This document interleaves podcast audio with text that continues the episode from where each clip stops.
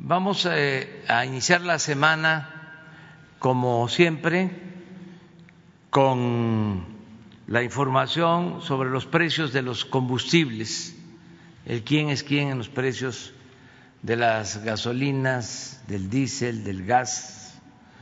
Nos va a informar Berenice Romero, que es la encargada de despacho de la Procuraduría Federal del Consumidor, pero también en esta ocasión, porque ustedes lo solicitaron, eh, el contador público José Martín Mendoza Hernández, que es director general de la Comisión Federal de Electricidad en lo que tiene que ver con suministro de servicios básicos, todo lo que es el manejo de tarifas en la Comisión Federal de Electricidad, Martín nos va a informar sobre el comportamiento de los precios de la energía eléctrica, también para que esto este, quede completamente aclarado.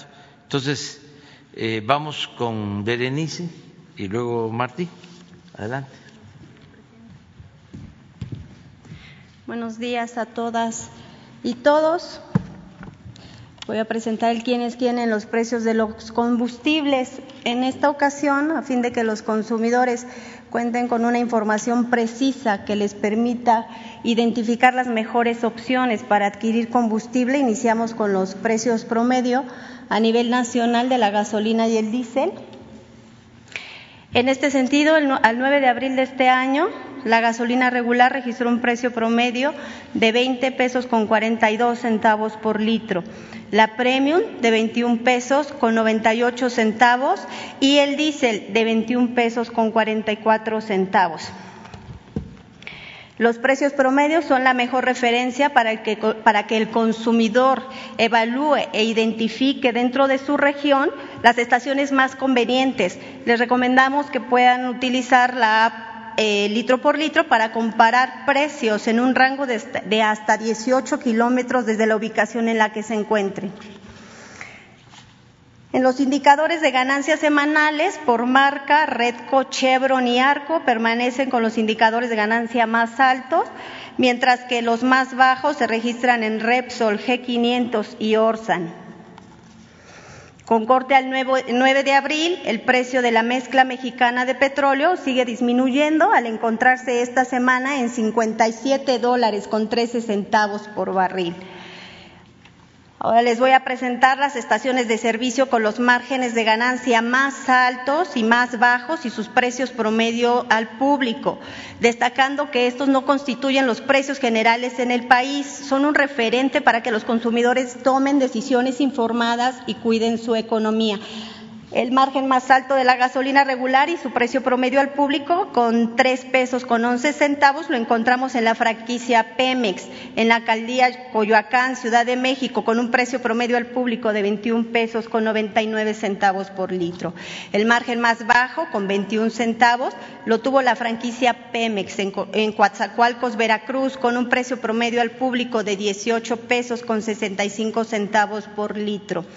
Respecto a la gasolina premium, el margen más alto, con dos pesos con 54 centavos, lo tuvo la franquicia Pemex en Campeche, Campeche, con un precio promedio al público de 23 pesos con 35 centavos por litro. El indicador de ganancia más bajo, con 21 centavos, también lo tuvo la franquicia Pemex en Tuxtla Gutiérrez, Chiapas, con un precio promedio al público de 20 pesos con 78 centavos por litro. El margen más alto en el diésel con tres pesos con 12 centavos lo encontramos en la estación de servicio de la marca G500 en San Pedro Mixtepec, Oaxaca, con un precio promedio al público de 23 pesos con 7 centavos por litro. Mientras que el indicador de ganancia más bajo, con 18 centavos, lo tuvo la franquicia Pemex. En Veracruz, Veracruz, con un precio promedio al público de 19 pesos con, con 77 centavos por litro. Respecto a las acciones de verificación, a las estaciones de servicio de gasolina y diésel al 8 de abril se atendieron 193 denuncias recibidas a través de la app litro por litro, se realizaron 161 visitas y en una gasolinera este, tuvimos impedimento para la verificación. Eh, regresaremos con la Guardia Nacional. Como parte de los operativos, se detectaron alteraciones en el despacho de combustibles en una estación ubicada en Jocotepec, Jalisco, colocando sellos de inmovilización en 10 instrumentos de medición.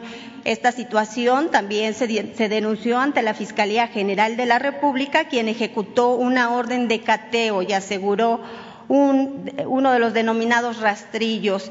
Por lo que hace a las potestades de la Profeco, se iniciará el procedimiento correspondiente para determinar la gravedad de la infracción, cuya sanción puede derivar hasta en la clausura, de la estación de servicio.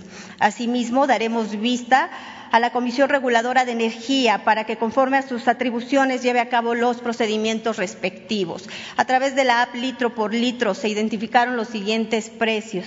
En la gasolina regular, la más barata, se vendió en Coatzacoalcos, Veracruz, por la franquicia Pemex, en 18 pesos con 43 centavos, y en San Mateo Atenco, Estado de México, por móvil, en 18 pesos con 62 centavos.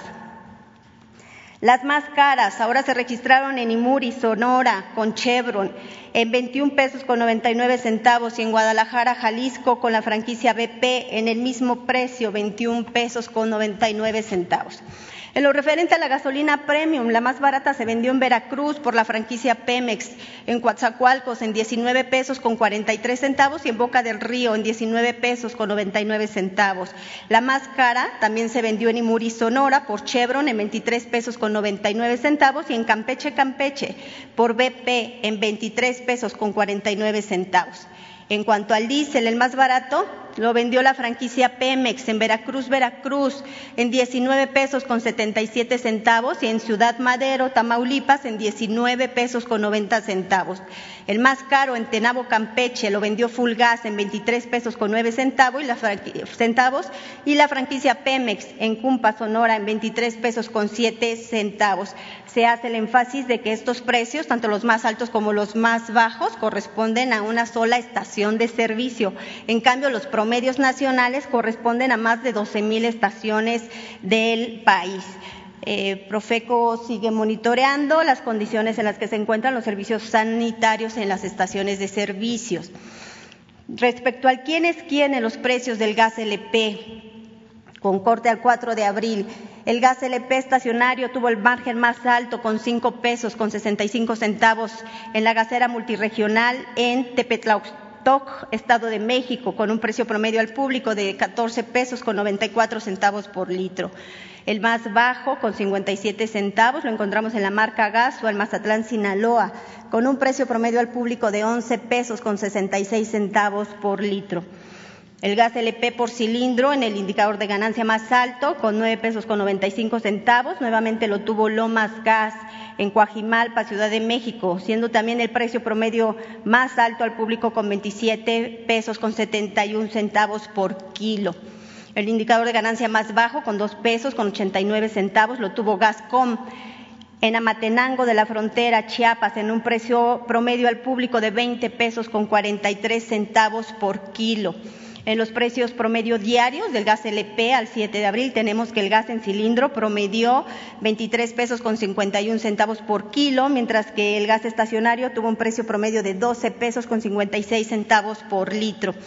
Respecto a las acciones de verificación en el gas LP, se realizaron 69 verificaciones, de las cuales se identificaron infracciones en un, en un, caso. De 272 cilindros, tres fueron inmovilizados por encontrarse en mal estado. Tres estaciones se negaron a ser verificadas, eh, todas en el Estado de México, en Tecámac, y Texcoco. Ahora vamos a presentar el quién es quién en el envío de dinero. Hoy nos toca eh, ver el tema del envío de las remesas.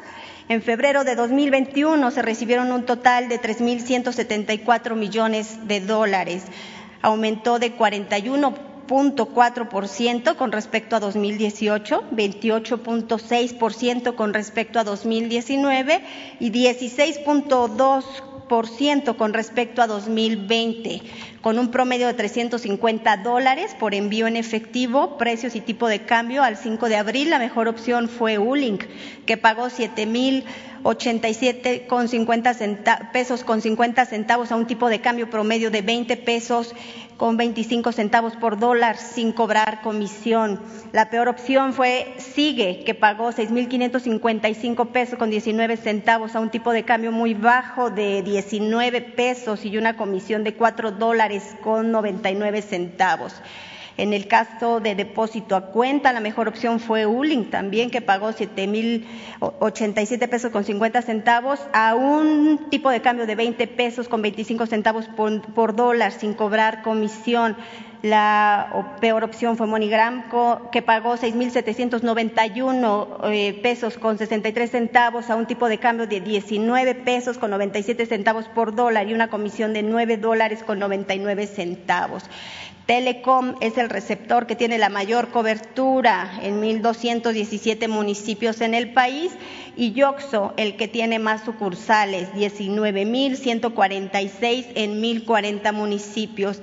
Electra, Walmart y Caja Popular Mexicana ofrecen un seguro contra robo. Es cuanto, señor presidente. Muchas gracias.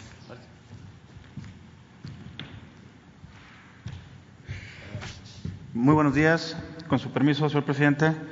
Y pues bueno, este, platicarles un poco del tema del costo de la, energía eléctrica hacia el consumidor final, que ha sido un tema eh, un tanto polémico a razón de, de, las variables que ha tenido hoy en día el, sector, el sector eléctrico. Para ello, pues bueno, es importante iniciar con un poquito de antecedente en el cual las nuevas tarifas que aplican para el cobro de la energía eléctrica que consume el cliente final, datan de eh, enero del 2016, cuando el mercado eléctrico mayorista entra, entra en operación, a razón de la publicación de la, de la actual eh, ley de la industria eléctrica. En este mercado, pues bueno, se, define una serie de participantes, entre ellos principalmente los productores de energía. Eh, está el transportista, el distribuidor, están los clientes y están los suministradores, ¿no? Y otros, otros conceptos que están asociados al mercado. Todos y cada uno de ellos, pues bueno, tiene una participación importante y bajo la condición de los costos se hace una, una conjetura de esa, de esa naturaleza. Eh, cualquier suministrador que participe hoy en día en el mercado, este, asociado al, número de clientes que tiene, hoy en día la CFE cuenta con un padrón de 45.8 millones de clientes, de los cuales 40.7 son del servicio doméstico. Esa es la mayor carga en número de clientes, pero no así el mayor número de, de, volumen de ventas. Este sector que representa el 90% de los clientes representa el 30% de las ventas. Sin embargo, pues bueno, es el, es el de mayor, el de mayor este, complejidad para su, atención y de mayor, de mayor costo. ¿no? Eh, la única, el único mecanismo que tiene eh, cualquier suministrador hoy en día en el mercado para poder hacer pagos al mismo sobre la compra, transporte, distribución y consumo de sus cargas es a través de un recibo de energía eléctrica. El eh, recibo de energía eléctrica que la Comisión Federal de Electricidad tiene para con ello, pues bueno, es un recibo que ha estado modelado con la Comisión Reguladora, es un formato, es, una, es, un, es un proforma en el cual este, se tiene definido por los conceptos y pues bueno, ahí se tienen determinadas tarifas.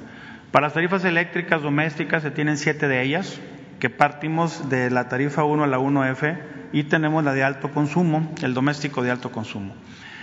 Eh, excepto la de alto consumo, cuentan con un margen o con un bloque de subsidio y que ese subsidio es otorgado por la Secretaría de Hacienda a, través del acuerdo que se publicó a razón de la, de la Ley de la Industria Eléctrica. Ese acuerdo define que se otorgará un margen de subsidio a los usuarios que hasta cierto nivel de consumo puedan tenerlo. La Comisión Federal de Electricidad es el instrumento para otorgar ese subsidio a todos los clientes y la Secretaría de Hacienda en el término anual hace las transferencias que corresponden a ello. Y ese diferencial es el costo que tiene la energía en el mercado contra el costo que se otorga a través de esa, tarifa.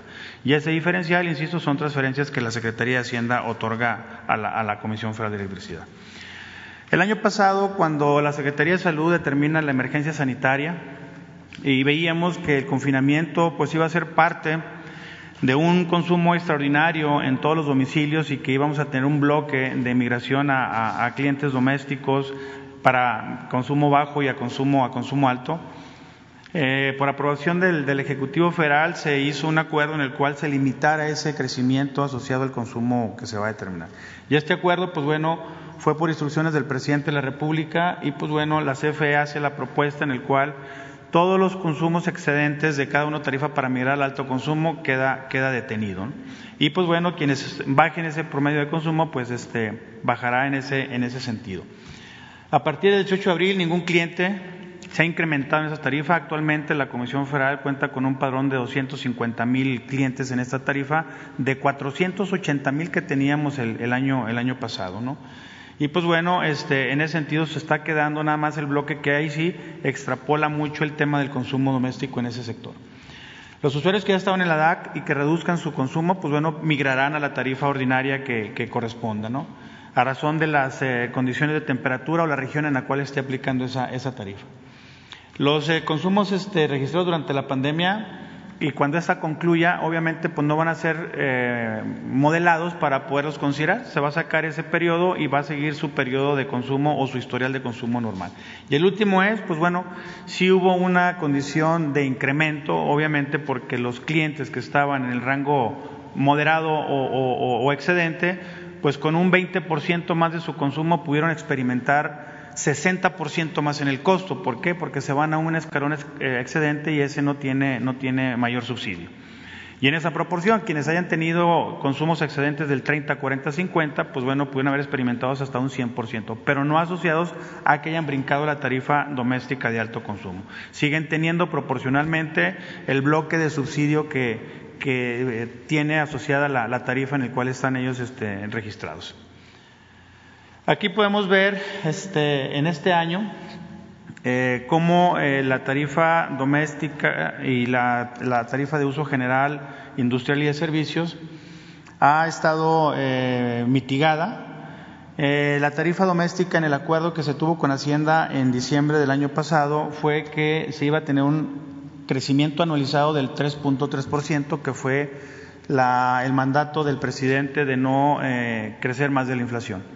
Actualmente la tarifa doméstica, todos los clientes domésticos, esos 40, y 40 millones de clientes, han experimentado un incremento eh, acumulado súbito mensual del 0.2% para llegar al año al 3.3%. Este acuerdo ya está definido junto con la tarifa doméstica, que son las que tienen ese, ese goce de, de, de subsidio. Sin embargo, el resto de las tarifas que la modela la Secretaría de, perdón, la Comisión Reguladora, estas están asociadas a los costos de generación y las tarifas reguladas que se tienen por el transportista y por el, por el distribuidor. Eh, el año pasado nosotros cerramos con un menos 6.1% de crecimiento, o sea, no se creció ni siquiera el tema inflacionario. Eh, en este año eh, el primer mes fue del 1%, el, el, el mes de febrero fue de 0.18, teníamos ya un valor de 1.3. En el mes de marzo Igualmente se quedó con, uno, con el punto 1 teniendo un 1.6% de, de, crecimiento acumulado. ¿Qué pasa en el mes de abril? El mes de abril, el costo de generación que impactó en el mes de febrero, asociado a los costos de gas que pasaron en el, en el sur de Texas o en todo Texas, donde el precio del MBTU costó 3.5 y se fue a 450 horas en promedio, una exposición terrible de, del gas.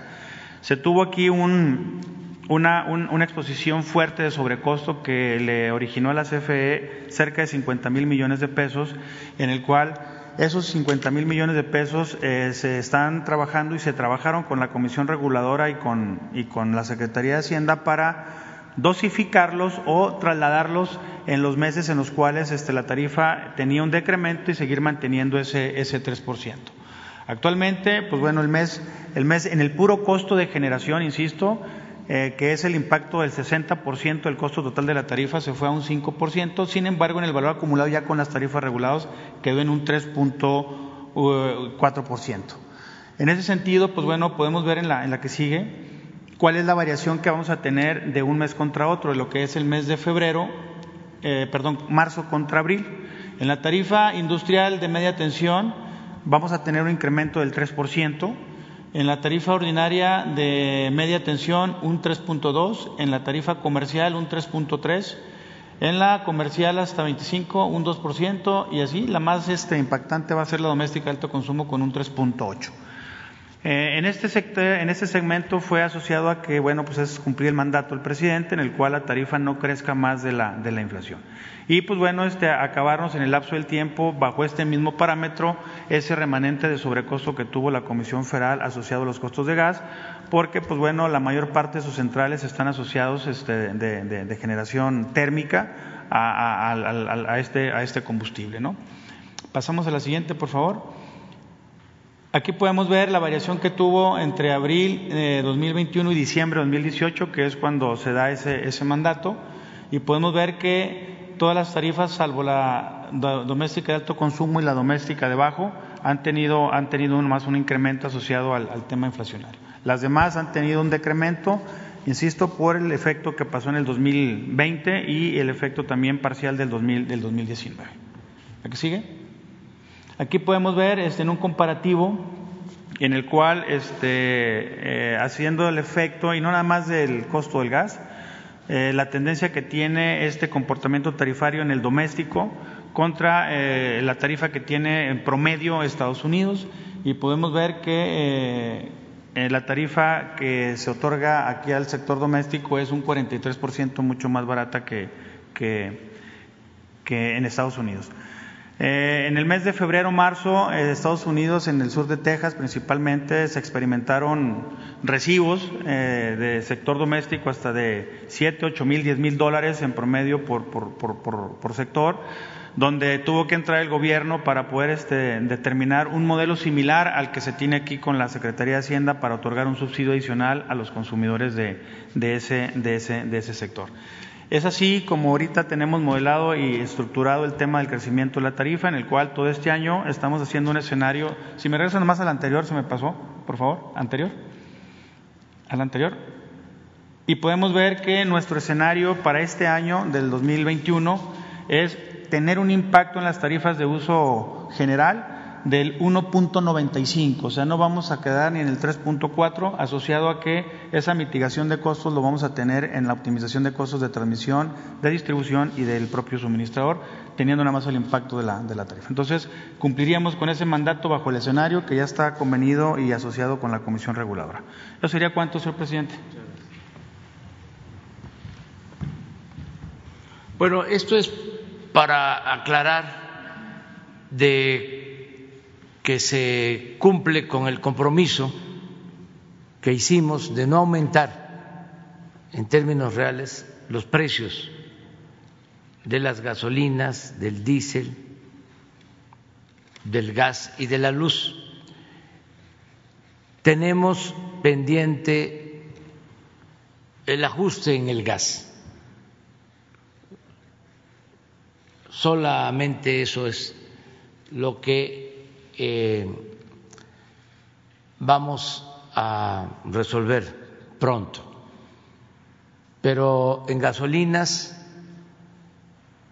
en diésel, en tarifas eléctricas, no solo hemos cumplido, sino ha habido disminución en términos reales. Esto para este, aclararlo. Eh, ofrezco pues disculpas, tengo que decirlo eh, porque hay una campaña de desinformación en contra y tengo que este, informar a eh, los consumidores, a la gente. Nada más decir eso. Hay una lista eh, que vamos a tomar en cuenta y luego este, otras preguntas. Está Daniela Pastrana.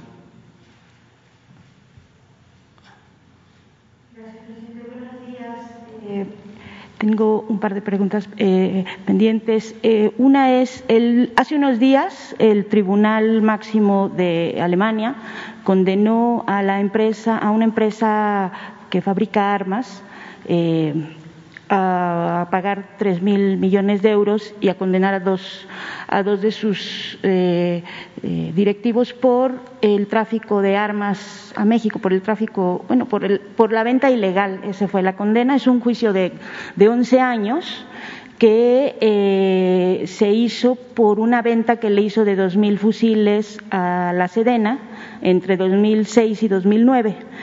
Y eh, eh, esos fusiles se fueron a Chiapas, a Chihuahua, a eh, Guerrero y a Jalisco. Y en las leyes de Alemania está prohibido, esa es como la ilegalidad que ellos, que ellos identificaron está prohibido exportar armas cuando se sospecha que puede haber una violación a derechos humanos. En este caso, lo que surgió en el juicio, que tiene 11 años, es que eh, hubo que 30 de esas armas fueron usadas en Iguala el septiembre, el 26 de septiembre de 2014. Entonces, eh, eh, la pregunta es porque ya en la resolución y en este juicio se identificó pues que había habido incluso sobornos a algún, alguno de los, de los directivos, ahora ya retirado, eh, y, bueno, está la condena ya, ¿no? Pero más allá de, la condena y de lo que se puede hacer en, una cosa que ocurrió hace años, eh, eh, la pregunta era qué mecanismos están teniendo, qué están, qué, qué, cosas están haciendo para evitar, pues, el uso de armamento que llega Ah, que, vaya, porque estas armas que se usaron acá, que fueron las que eh, detonaron el juicio, las usó la policía de Iguala. Entonces, ¿qué mecanismos están teniendo o qué mecanismos hay para evitar que estas situaciones se repitan?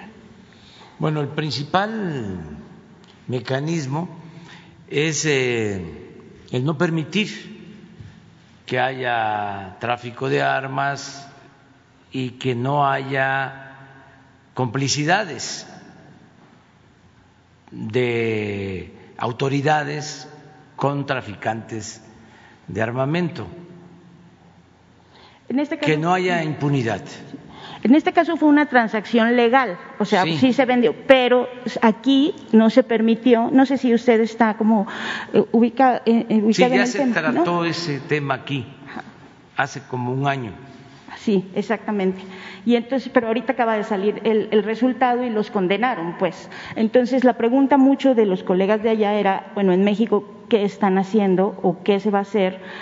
Nos preguntaban sobre, sobre condenas incluso a las personas responsables aquí, pero eh, más allá de eso, a mí me interesaría saber cómo podemos evitar que se repita. Abiertas investigaciones en el caso de Ayotzinapa y en todos los casos eh, la Fiscalía está tratando este asunto. Existe una Fiscalía especial para lo relacionado con Ayotzinapa y seguramente lo que estás planteando sobre la utilización de estas armas también este, lo están eh, atendiendo. Eh, es importante que se sepa de que no se tolera el tráfico de armas, desde luego que es un ilícito, pero había tolerancia. Eso ya no existe. Ahora mismo se está actuando contra quienes se han involucrado en eh, el tráfico de las armas. Este, es probable que en unos días más se dé un informe completo sobre esto, porque se está actuando. Eh, investigando a quienes participan desde el gobierno en el tráfico de armas. Eso se está haciendo. Podemos informar a detalle unos días más. Puedo también adelantarles que desde que la Secretaría de la Defensa tiene a su cargo el manejo de aduanas, se han decomisado eh, un número importante de armas. Este, hay más eh, control y se está combatiendo el contrabando de armas. También eh, estamos muy pendientes de las propuestas del presidente Biden en el sentido de eh, llevar a cabo un control en la comercialización de armas en Estados Unidos, muchas de las cuales se introducen en nuestro país. Es un tema que se está eh, debatiendo en Estados Unidos y ojalá y vaya al Congreso como iniciativa para la regulación de la producción, distribución eh, de armas en Estados Unidos. Eh, he estado pendiente y hay esa intención de parte del presidente Biden que yo celebro y, desde luego apruebo. Entonces sí estamos viendo sobre esto y en particular pues vamos a buscar información y se te va a dar a conocer o la damos a conocer aquí cuando tengamos más este eh, preciso de lo que se trata. ¿Tienen dimensionado ahorita cómo, eh, cuál ha sido como, cuál es el impacto que tiene el tráfico de armas eh, en el país, sobre todo el que está ocupando pues grupos criminales? Ha disminuido porque no hay tolerancia, cero, eh, impunidad. Entonces, eso ayuda mucho, el que no se permita, no se tolere, el que el ejército y la marina estén a cargo de las aduanas, eh, el que no se acepten programas con agencias extranjeras para introducir armas como lo hacían anteriormente, el que haya más control en la adquisición de armamento, todo eso nos ayuda mucho. Y estamos este, sobre estos casos. Les voy a poner un ejemplo. Ustedes se acuerdan que hubo un movimiento porque en una región de Chihuahua no se quería entregar el agua que este de acuerdo al tratado con Estados Unidos debemos nosotros aportar, que es un acuerdo de los años 40 del siglo pasado y hubo una disputa, una discrepancia, incluso movilizaciones. Eh, fue la Secretaría de la Defensa, estuvo la Guardia Nacional, porque teníamos que cumplir con ese compromiso internacional para evitar cualquier eh, sanción o represalia que nos afectara. se resolvió el problema, desgraciadamente perdieron la vida eh, creo que dos, tres personas, una mujer, lo tengo eso muy presente, muy lamentable. Y nosotros eh, teníamos información de que se metieron intereses eh, ajenos a lo que podría ser una causa justa, defender una causa justa, si no habían este, grupos de intereses creados, inclusive este, grupos de la delincuencia organizada.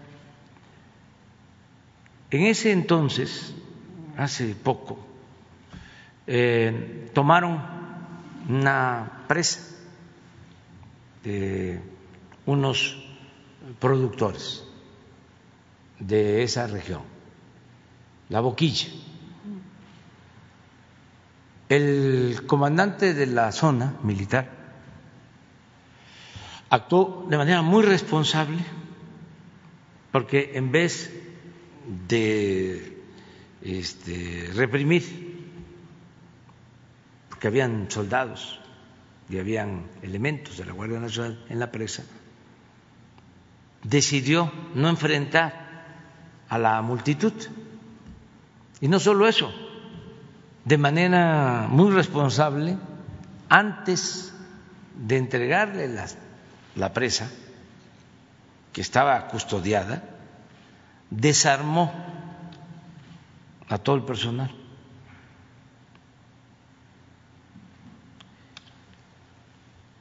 Salen, este, entra la gente a la presa, toman la presa y este afortunadamente no hay enfrentamiento, pero se pierden unas armas de la Guardia Nacional. Hace poco, hace como 20 días, hay un decomiso de armas en la costa de Nayarit, limítrofe con Jalisco, por Puerto Vallarta, por las varas, por ahí.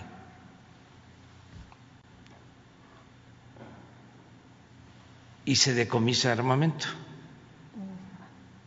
Y resulta que se encuentran armas de la Guardia Nacional que se habían sustraído en la presa La Boquilla.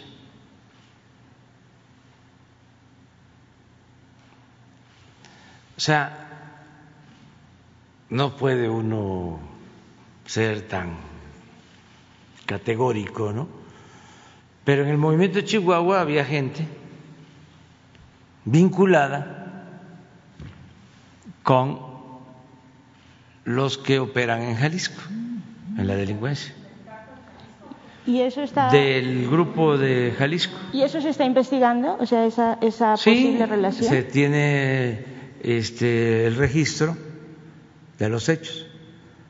O sea, la Secretaría de Defensa está haciendo su trabajo en todo lo que tiene que ver con armamento. Y como en todo, el gobierno se limpia, se está limpiando, como se está haciendo en migración, como se está haciendo en aduanas, en los puertos, también en el manejo del armamento. Estamos en eso. Gracias, presidente. La segunda pregunta eh, es sobre lo que se presentó el viernes, sobre los ductos. Eh, ¿Qué es lo que se va a hacer? Eh, con, porque decía que se va a aplicar la extinción de dominio. si hay alguna investigación sobre los propietarios de esos inmuebles y qué es lo que, cuál sería el destino, pues, de, de esta, de esta, de este mecanismo de extinción de dominio, a qué se destinaría lo que se, pues, el predio de comisado. Es un proceso que está eh, a cargo de la Fiscalía General de la República, pero sí eh, aplica lo de la extinción de dominio. Y esto significa que esos predios pasan a formar parte del patrimonio nacional. Hay un procedimiento que ya no es tan tardado porque eh, se hicieron modificaciones a la Constitución y a las leyes primero se elevó a rango constitucional lo de la extinción del dominio. En el caso del robo de combustible es delito grave. Segundo, se estableció un mecanismo para que se actúe pronto, que no se lleve mucho tiempo el poder eh, llevar a la práctica la extinción de dominio. Entonces, eh, ya está en manos de la Fiscalía y esperemos que pronto se tengan esos predios. Y yo hablaba, y repito, de estos procedimientos, informaba porque hay quienes eh, todavía no saben que rentar una casa, un predio, para cometer un ilícito que tiene relación con el robo de combustible significa que van a perder la casa, van a perder el predio. Entonces, que se sepa, como también que se sepa que el que eh, es encontrado responsable de este, robar combustible no tiene derecho a fianza. Aprovecho también para decirlo. Eh, el que haga un fraude electoral no tiene derecho a fianza. No está de más informarlo, porque ya no es como antes, ya se modificó la Constitución. Entonces, el fraude electoral eh, se castiga con cárcel y sin derecho a fianza. Es como el robo de combustible y como otros eh, delitos, la defraudación fiscal, por ejemplo. Entonces ya se ajustó el marco legal y se trata de delitos graves.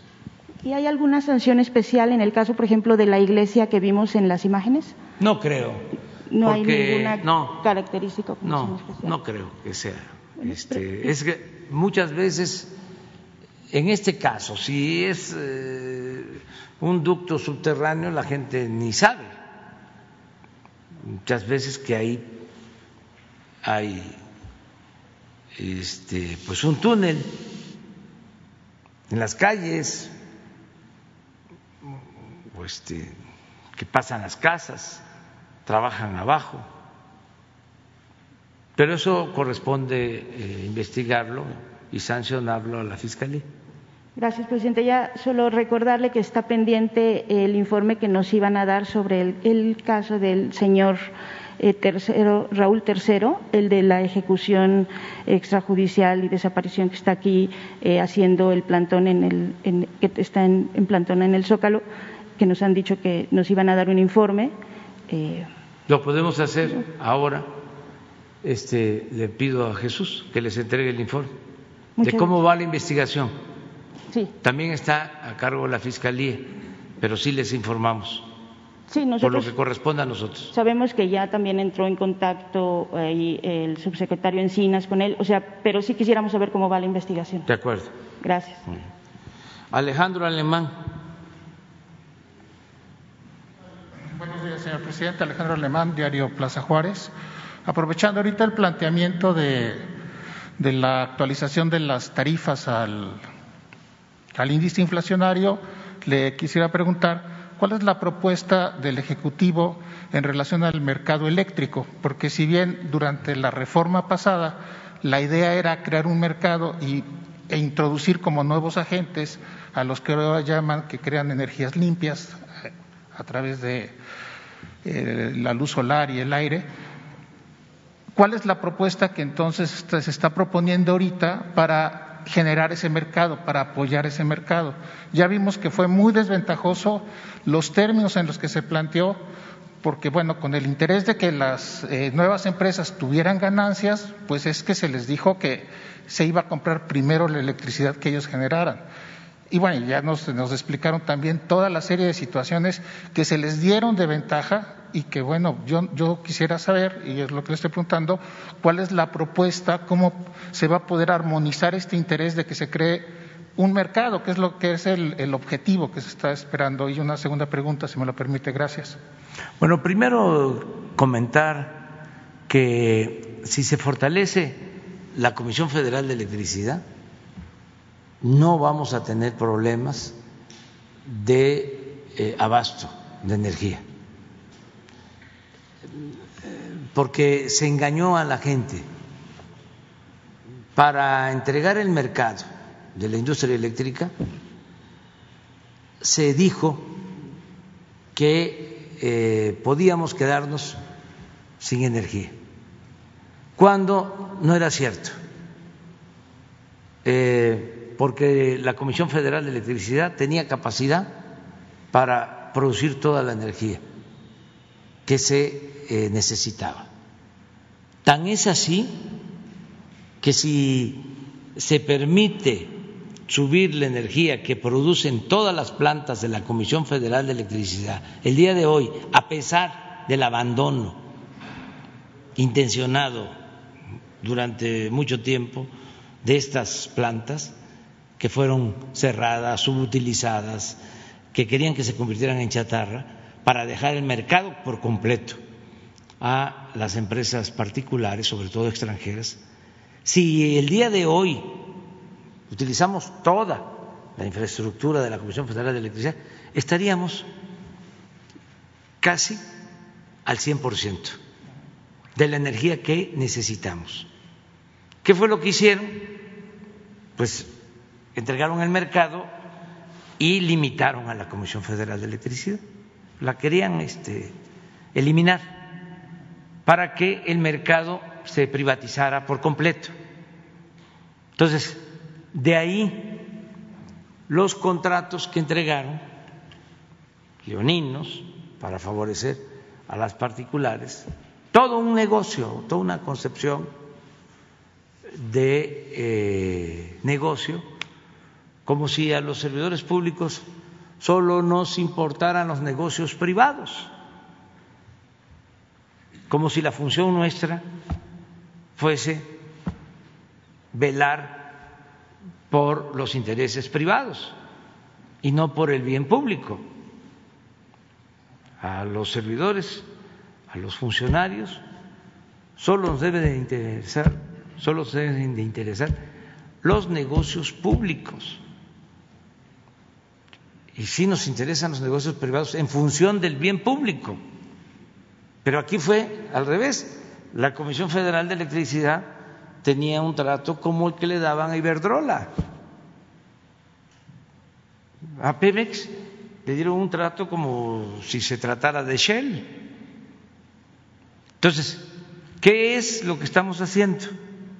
Con dos iniciativas de ley que fueron aprobadas, una de la industria eléctrica y otra sobre hidrocarburos, pues es poniendo orden, es buscando que esos contratos se ajusten a la realidad, que no eh, tenga que pagar más energía o tarifa más alta un consumidor doméstico de clase popular, de clase media, eh, que lo que pagan las grandes corporaciones económicas o financieras, que eso es una gran injusticia. Esto es una gran distorsión. Entonces, ¿qué se está haciendo ahora? Porque esa es tu pregunta. Pues estamos hablando con todos, vamos a revisar contratos, ajustarlos y que sigan haciendo negocios, pero con ganancias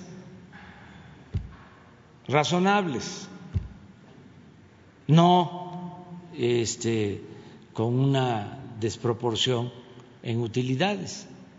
Un poco lo que hicimos con los gasoductos y lo que estamos haciendo con los reclusorios. Este, no estamos eh, cancelando los contratos. En el caso de los reclusorios ya se está por llegar a un acuerdo, nos tienen que hacer un descuento del 15 al 20 por ciento pero imagínense si pagamos 16 mil millones por los reclusorios y nos ahorramos 15, 20, pues estamos liberando más de 2 mil millones de pesos. Eso es lo que estamos haciendo. ¿Para qué? Al final, en el caso de la industria eléctrica, para que podamos mantener eh, abajo de la inflación las eh, tarifas, los precios de la energía eléctrica, que es nuestro compromiso. Entonces, es justo lo que estamos llevando a cabo. No se está eh, impidiendo que los particulares participen en el mercado eléctrico, es ordenar la participación de los particulares en el mercado eléctrico este, y establecer reglas muy claras que nos convienen a todos. Yo les diría que hasta las mismas empresas este, buscan eso. Y muchos ya están eh, acercándose a la Comisión Federal de Electricidad eh, a llegar a acuerdos. Hay otros que ni siquiera es por razones económicas, sino por razones políticas, pues este, se van al pleito, ¿no?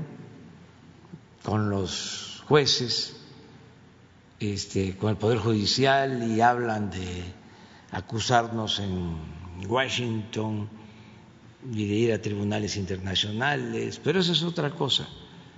Los eh, verdaderos empresarios, no los traficantes de influencia, corruptos, ellos quieren este, llegar a acuerdos. Y están las puertas abiertas y se está avanzando en ese sentido. Entonces, eh, si se trata de desmontar estos planteamientos, habrá que recordar que cuando se, cuando se planteó la reforma eléctrica, primero se dijo que era necesario que el que contaminara pagara, y de ahí salió todo el tema de los bonos verdes. Y luego vino el siguiente planteamiento, que había que usar energías renovables. Y la Comisión Federal de Electricidad no ha entrado a las energías renovables, les dejó ese espacio a los privados y ahora tiene que convivir con ellos. Entonces, ahí sí como que, eh, entonces sí, sí, hay un interés de formar un mercado, si hay un interés de que ellos participen. Lo que yo no sé si les va a ser atractivo a ellos participar cuando no tienen las condiciones tan ventajosas como las que les ofreció México hace 10, 15 años. Pero sí están aceptando porque ya eh, entienden que es una situación distinta. Que no se trata de robar, se trata de hacer negocios lícitos, con ganancias razonables. Entonces la comisión no va a entrar a energías limpias. Sí, y además se lo impidieron, porque les dieron a las particulares todas las concesiones. No se considera energía limpia lo que se produce en las hidroeléctricas de la Comisión Federal de Electricidad. ¿Y cómo no va a ser energía limpia la energía que se produce en las presas? Ah, bueno, dicen que, la, que la, la, flora que se forma sobre las presas libera dióxido de carbono y que eso genera efecto invernadero, en fin, no sé. Esos son cuentos. O sea, es lo más limpio este, y lo más barato. Nada más que tenían este, paradas las hidroeléctricas. Eh, ¿Y saben para qué las utilizaban? Para respaldo de eh, la energía eólica, fundamentalmente, y de la energía solar.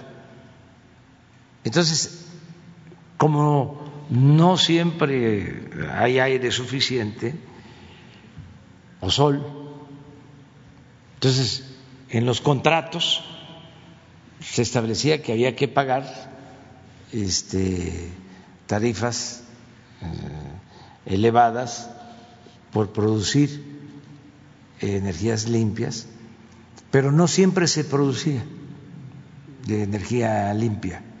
No siempre se generaba energía limpia. Y entonces tendría, tenía que entrar, tiene que entrar a respaldar esa baja de producción de energía de las geólicas, las hidroeléctricas, porque además una planta de generación de energía, para que inicie su producción, que inicie eh, a producir energía, lleva tiempo. Las hidroeléctricas en una hora eh, entran turbinas este, a producir energía. Y eso no se consideraba como costo, eso se cargaba a la Comisión, se carga a la Comisión Federal de Electricidad. ¿Para qué? Para que las empresas que tienen la energía eólica, los ventiladores en distintas partes del país, este, se asocien con grandes cadenas comerciales y reciban energía subsidiada, más barata, que la que recibe cualquier ciudadano, cualquier familia de México. Eso es lo que ya no se va a permitir. Entonces, para cerrar, señor presidente, eh, ¿quiere decir que el Gobierno de México mantiene la propuesta de la transición energética? Sí, además, no estamos cancelando contratos. Eh, lo que pasa que hay mucha voracidad, no tienen llenadera. Este, en el caso del petróleo, es nada más, pues este, que no haya especulación y que no haya contrabando en eh, la comercialización o distribución de las gasolinas. Es lo único que estamos este, regulando de la llamada reforma energética.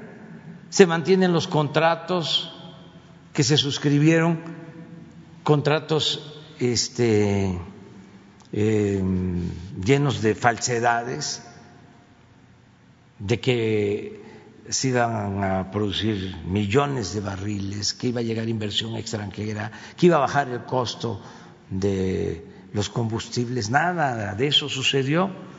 De todas maneras, no nos metemos con eso, porque como no les dio tiempo de entregar todo, con lo que dejaron a la nación, que solo entregaron el 20% de eh, el territorio con petróleo del país, el 20% y el 80% le quedó a la nación porque no les dio tiempo, porque sonó la alarma, sonó la campana y dijimos, basta, y ya se detuvo eso.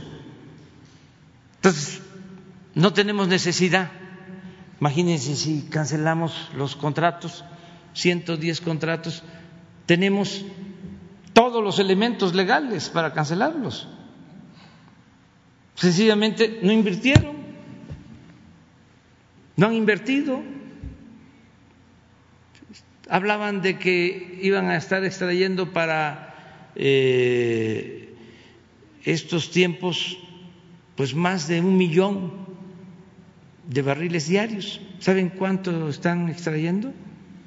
20 mil barriles diarios.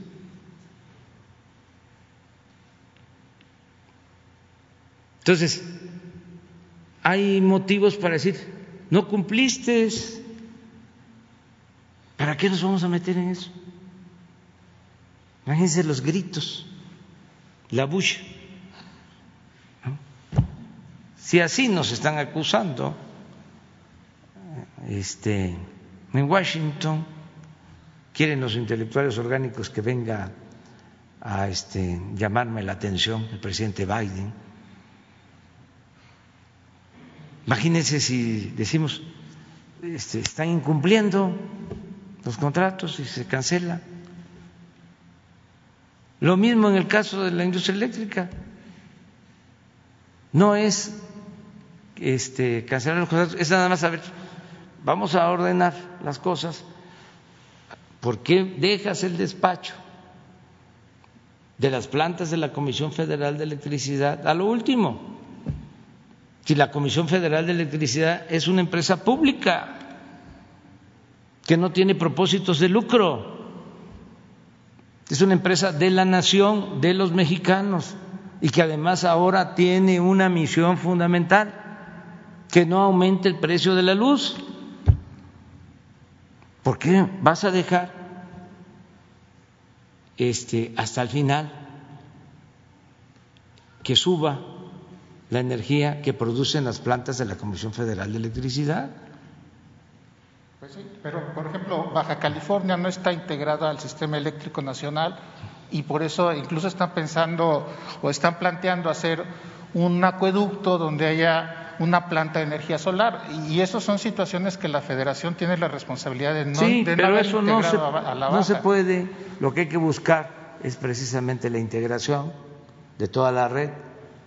El problema que tuvieron en Texas fue precisamente, o sea, se les agravó el problema que no tuvimos nosotros, nosotros lo resolvimos rápido, porque tenemos eh, integrada toda la línea de distribución. De ahí en Texas, como está todo privatizado, no hay este, interconexión. Incluso se pudo suministrar energía de estados de la Unión Americana que tenían energía, pero no hay este, comunicación, no tienen interconexión en la red. Pero si eso hubiera pasado en la baja, ahí estaríamos en problemas. Sí, pero por eso hay que buscar integrar, no desintegrar, todo lo que se puede. Y vamos a seguir trabajando en ese sentido. Muchas gracias, presidente. Mi segundo planteamiento es en relación a, a la conversación que usted, eh, bueno, su, lo, su, participación del viernes pasado, que decía que los partidos políticos son agrupamientos ciudadanos de mujeres y hombres que tienen como propósito participar en la vida pública, contender por cargos de elección, de representación, con una declaración de principios, con un programa de acción. Pero también hay que recordar que los partidos públicos pues, son entes públicos, generan, eh, todos sus ingresos son del gobierno. Entonces, ahí hay una situación de los partidos políticos donde, por ejemplo, no sabemos cuál es la situación de sus trabajadores, no tienen sindicatos. Es más, el gobierno hace un compromiso de no permitir el outsourcing, el Poder Legislativo también lo hace, y no sabemos si los partidos en qué posición están. En el mismo sentido está la demanda que tenemos ahorita con el señor Salgado Macedonio, que está planteando toda una situación de reclamar que han sido vulnerados sus derechos simplemente porque no fue transparente en la presentación de sus informes. Entonces, eh, aquí yo creo que lo que le, pregunto cuál es el, el, papel que tienen los partidos políticos, la responsabilidad que tienen. Se hicieron los cambios a la energía eléctrica y los partidos incluso convinieron entre ellos acordar cómo aprobarla. No tienen compromiso con la ciudadanía. No sé si, si hay alguna manera de reclamarle a los partidos una mayor participación, un mayor compromiso. No que veamos los, lo, lo, que estamos viendo en la Cámara de Diputados, donde los, los partidos negocian entre ellos y se pasan diputados como si fueran eh, monedas de cambio.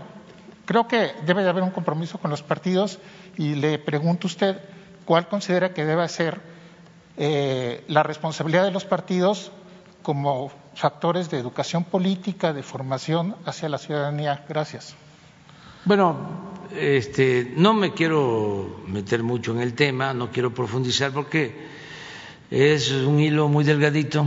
No vayan a este, pensar o a decir que me estoy metiendo en los procesos electorales. En lo general, porque esto tiene que ver con la democracia que nos importa a todos.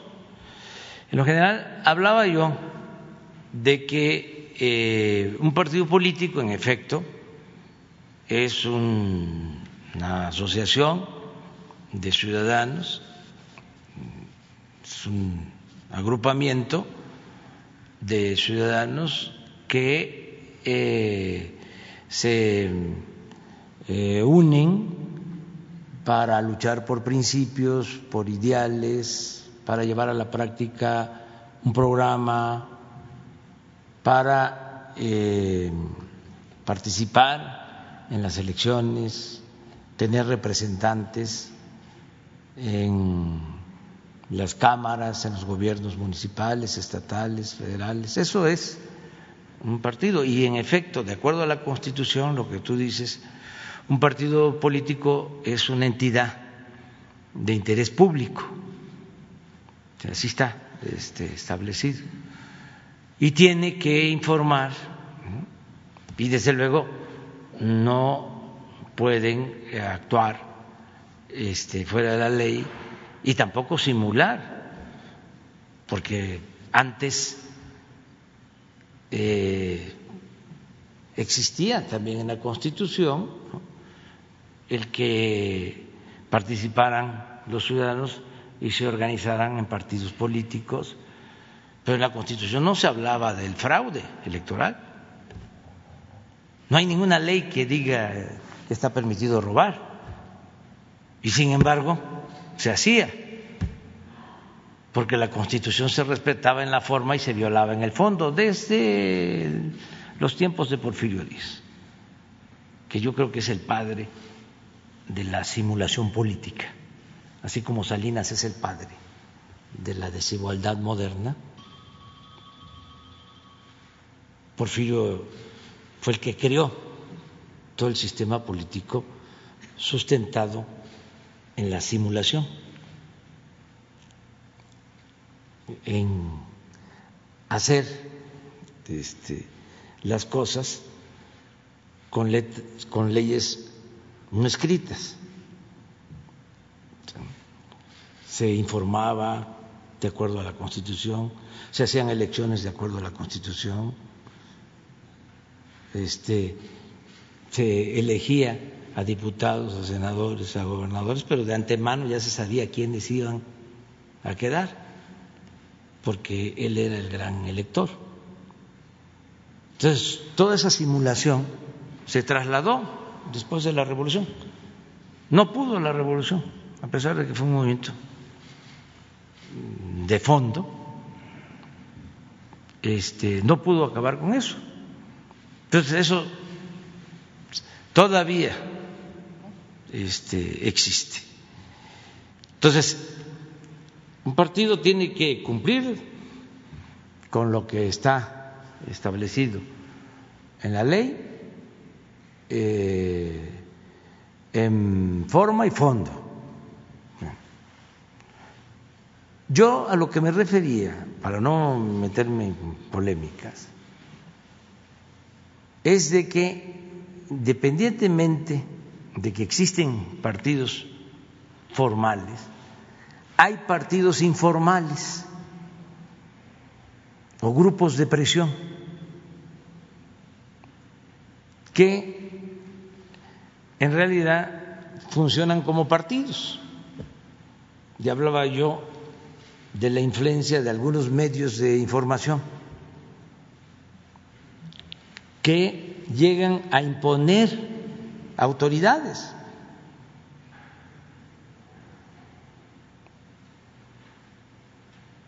No me voy a meter tanto en el asunto, pero este antes una televisora podía este inflar a cualquier personaje O sea, como si se tratara de vender un detergente, un producto chatarra, con bastante publicidad. Eso para los jóvenes sucedía en México. Bueno, también hay partidos de familias. Bueno, más otras cosas. Entonces, periódicos que todavía siguen queriendo poner gobernadores. Ya hablaba yo de un periódico del norte, de que ha puesto varios gobernadores y puro gobernador mediocre y ladrón. Y todavía siguen con lo mismo. Pero lo más interesante es que, por ejemplo, ese periódico puede en una ocasión apoyar a un candidato de un partido y en otra ocasión apoyar al candidato de otro partido o a un candidato sin partido.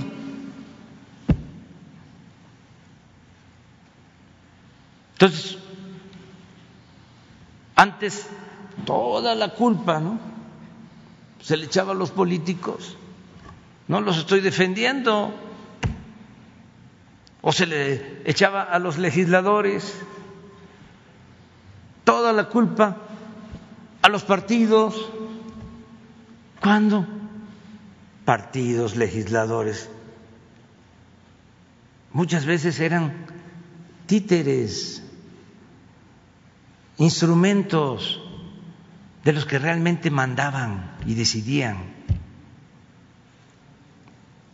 Por ejemplo, todo esto que se sabe de los sobornos, de cómo compraron los votos para la aprobación de la llamada reforma energética. Y no estoy levantando ningún falso. Hay un juicio en la Fiscalía. Nada más que, como eso tiene que ver con el conservadurismo, ¿cuál es la actitud de los medios en México? De la mayoría de los medios. Silencio. Les cae muy bien la veda. Es decir, están acostumbrados a no hablar. Que el neoliberalismo fue un periodo de silencio,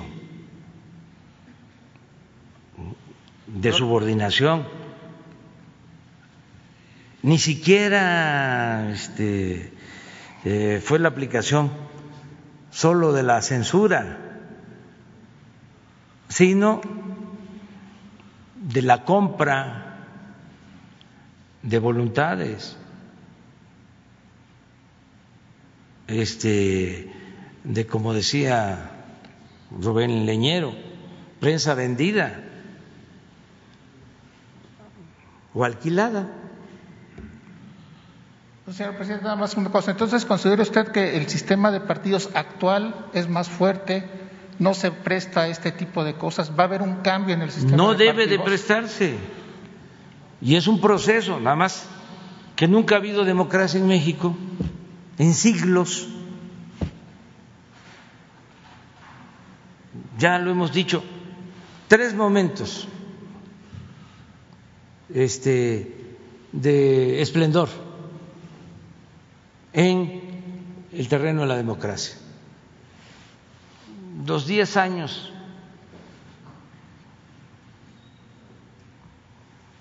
cuatro, diez años de la República restaurada, del gobierno de Juárez y de Lerdo, de mil ochocientos sesenta y siete a mil ochocientos 76. Luego, Madero, apóstol de la democracia. ¿Cuánto duró el presidente Madero? O de diciembre del 11 a febrero del 13, que lo asesina. Nada. Después de 34 años de dominación porfirista. Llega Madero buscando este, establecer una auténtica democracia en nuestro país y lo asesina. ¿Cuánto tardó? Muy poco ese esplendor. Luego, el 2000 Con Fox. se este, da por primera vez una alternancia. En décadas llega un partido distinto. Y ya sabemos lo que pasó. Y eh, ahora que la gente dijo, este, queremos un cambio, nada más. Entonces imagínense todo lo que se viene eh, arrastrando de costumbres, de vicios antidemocráticos. Pero Entonces, vamos a tener un nuevo es Congreso, importantísimo que haya democracia y es importantísimo que se establezca el hábito democrático y no claudicar y defender todos el que las elecciones sean limpias, sean libres. Eso eh, es una obligación. ¿Cómo conocían a México en el mundo, en este terreno? Como el país de los fraudes electorales.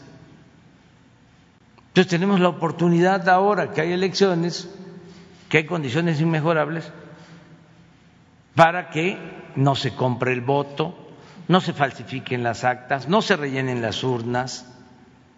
Nada más que no puedo hacerlo, porque entonces sí me metería yo en un lío.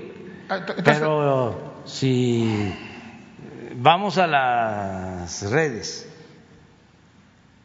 y ponemos, por ejemplo, cómo se contaban los votos, porque ahí está. Contaban, ¿no? Uno, dos, tres, cuatro, cinco, seis, siete, ocho, nueve, diecinueve, veinte, veintiuno, veintidós, treinta y tres, treinta y cuatro, treinta y cinco. Total, ciento ochenta para los el que partido del que estaba contando. Nosotros nos pasó. O sea, lo puedo probar. Bueno, lo han dicho nuestros adversarios. Hasta se regodean diciéndolo. Pero en la elección del 2006 nuestro adversario sacaba más votos que los ciudadanos que habían en la sección electoral. Habían 350 ciudadanos sacaba 550, 560 votos. Entonces ya eso debe determinarse por completo. Entonces eso tiene que ver con la democracia, no es estar a favor o en contra de ningún partido, es sencillamente vamos a dejar al pueblo que decida libremente, no eh, apostemos a el fraude. Sí, pero es que creo, tengo la percepción de que ahorita el problema no tanto es de partidos, sino de personajes, personajes de la política que se amparan en partidos y que no son honestos, que no tienen un compromiso real con la sociedad. Pero al final eso, si hay democracia, lo resuelve el pueblo. Ojalá que así sea. O sea, porque también eso es importante. No pensar que el pueblo es tonto. Repito, tonto es el que piensa que el pueblo es tonto. La gente está muy consciente. En mi caso, en mi experiencia, ¿quién me ha sacado a flote siempre? El pueblo. El pueblo es mucha pieza. El conservadurismo desprecia al pueblo, no le tiene confianza al pueblo. Lo ve como eh, una multitud manipulable. como objetos, no como sujetos. Creen que son ciudadanos imaginarios, que no existen, que ellos pueden decidir, ellos son los grandes electores. Pues de ahí vienen las campañas de publicidad, todo esto que fue surgiendo ¿no? en la modernidad, entre comillas, de los expertos en publicidad, en manejo de medios, para este, manipular y pensar que con eso este, iban a mantenerse eternamente en el poder. Pues en el 18 eso no sirvió para nada. y no va a servir para nada hacia adelante, porque el pueblo nuestro, el pueblo mexicano, está muy consciente. Entonces, en el supuesto de que se postule un mal candidato, una mal eh, candidata, este, bueno, que el ciudadano no es el que va a decidir. No hay que tenerle miedo al pueblo, hay que respetar al pueblo.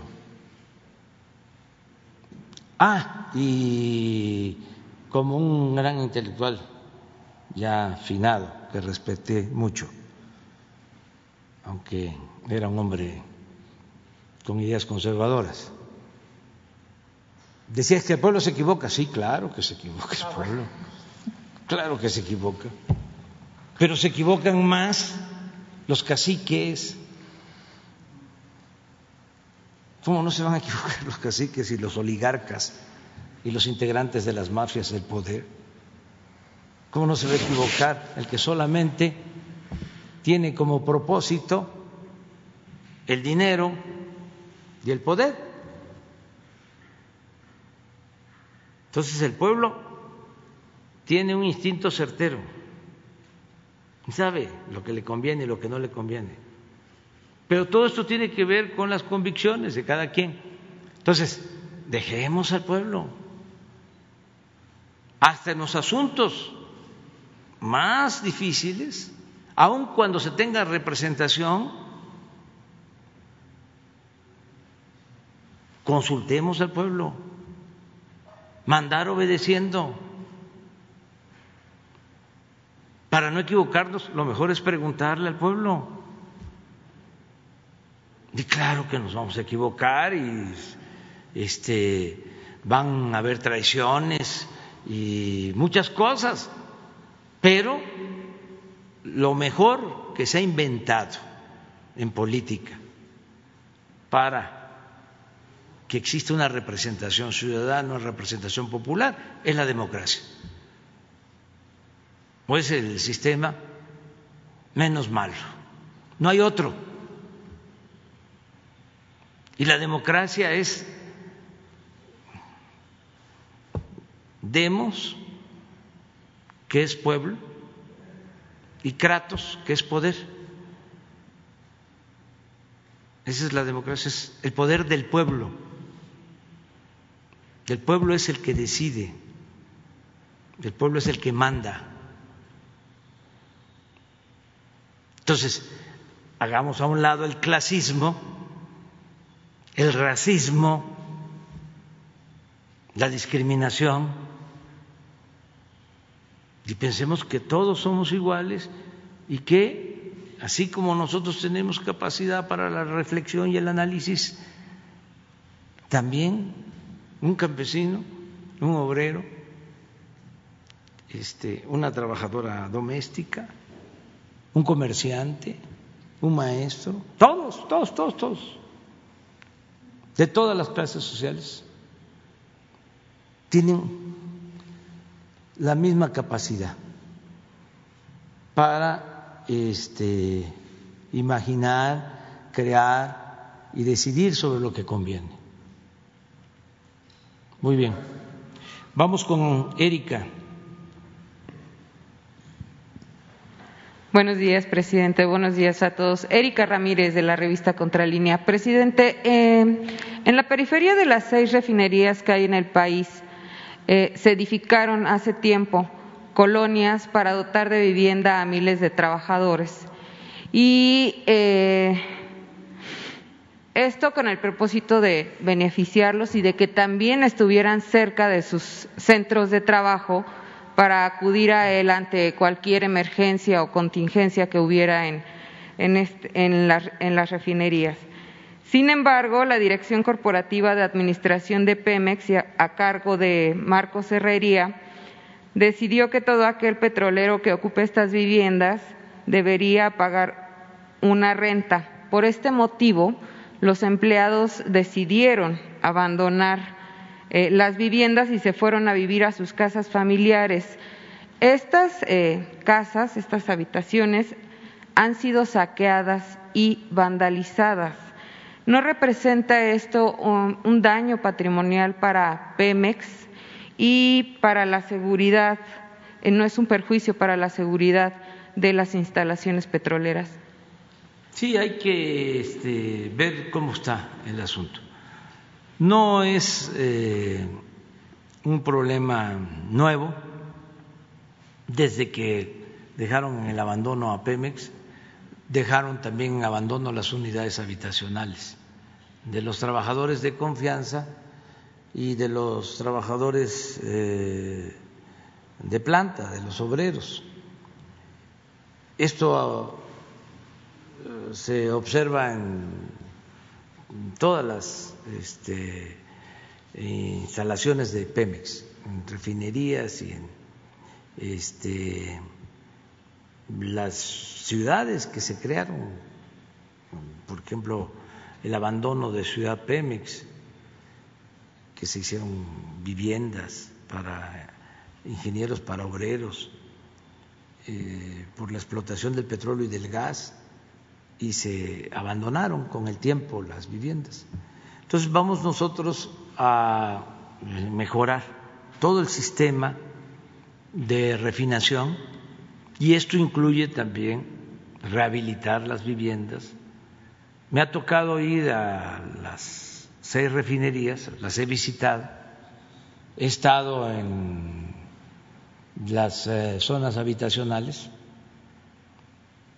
Y sí he visto abandono en, en las casas. Y también en otros casos he visto que están ahí los trabajadores, los técnicos, este, viviendo con sus familias.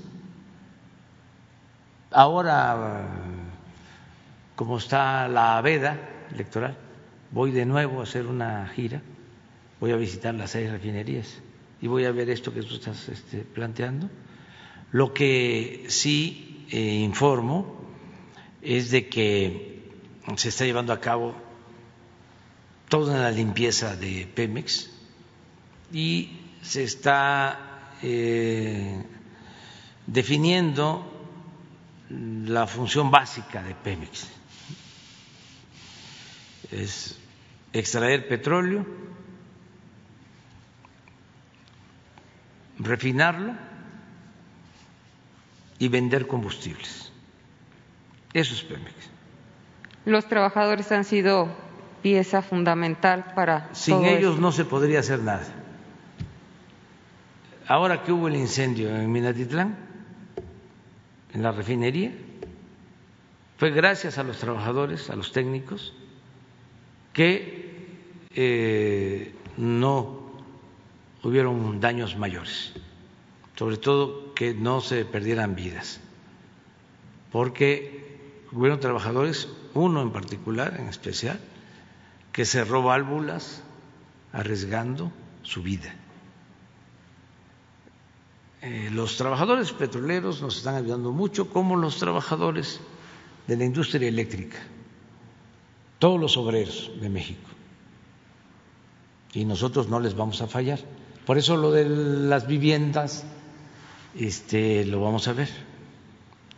Pero no, no podemos este, afectarlos, al contrario, ayudarlos en todo. Gracias, presidente. En otro tema, el viernes se presentó la información que tiene que ver con el abuso de dos menores en uno de los centros de Rosy Orozco de la organización Unidos contra la Trata. Eh, ¿Habría algún proceso abierto en contra de Rosy Orozco y sus directivos de la asociación civil, ya que los niños abusados y los que abusaron eh, pues son víctimas de trata y fueron también víctimas de negligencia. Pues lo está viendo y lo trató aquí. ¿No estuviste ese día? Sí. Eh, no te dio oportunidad de no, preguntar. Exacto. Sí.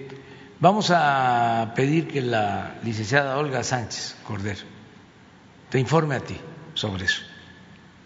Porque yo les pedí tanto a la licenciada Olga Sánchez Cordero como a Rosa Isela Rodríguez, secretaria de eh, Seguridad Pública y Protección Ciudadana que atendieran este asunto y tienen toda la información. Entonces, a través de Jesús, ahora mismo te decimos cuál es la situación legal sobre esto.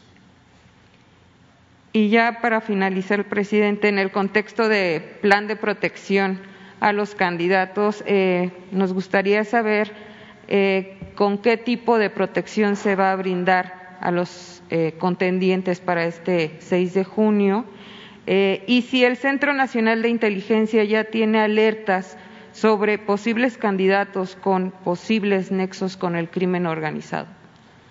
Bueno, eh, la protección es a todos, no es este, a un partido o a candidatos de un partido, es a todos los candidatos. Ya se explicó aquí este, ya hay candidatos que eh, están siendo protegidos. Se definió con los gobiernos estatales de que candidatos a presidentes municipales, a diputados locales, sean protegidos por las autoridades locales. Y se está trabajando de manera coordinada. Y en lo que corresponde a candidatos a diputados eh, federales, candidatos a gobernadores, eh, la protección es del gobierno federal, en particular de la Guardia Nacional. Y ya hay candidatos que están recibiendo protección, que tienen protección.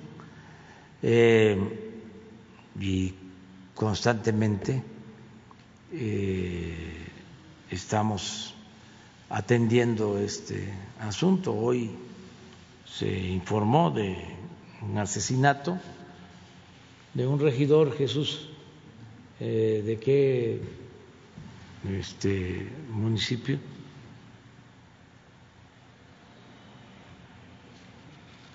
Afortunadamente no ha habido este, muchas pérdidas de vidas eh, y en donde se han presentado asesinatos, casi en todos los casos hay detenidos o eh, ya se sabe este, quiénes son los responsables y están prófugos, pero ya se les anda buscando de candidatos que han perdido la vida. Sí, de Tecate, Baja California, un regidor independiente. Esto fue ayer que este, fue asesinado. Y tenemos pues el mapa, ¿no tienes el mapa? de todos los días.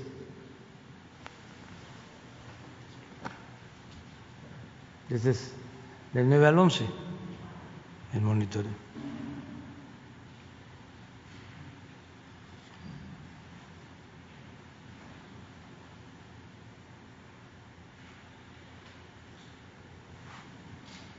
Este sobre candidatos vinculados al crimen eh, eso corresponde eh, a la Fiscalía más que nada. nosotros hicimos una recomendación respetuosa a los partidos de que antes de postular a los candidatos o antes de las elecciones, porque todavía hay tiempo, soliciten este, a la Fiscalía General este, antecedentes de candidatos. Eso ayuda mucho.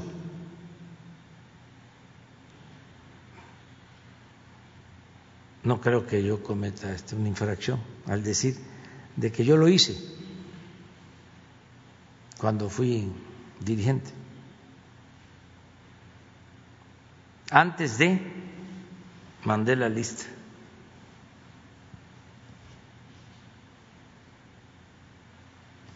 Y aún así, este, salen eh, o se dan sorpresa. Sorpresas te da la vida. Este, pero es mejor mm, pedir información. Es una recomendación.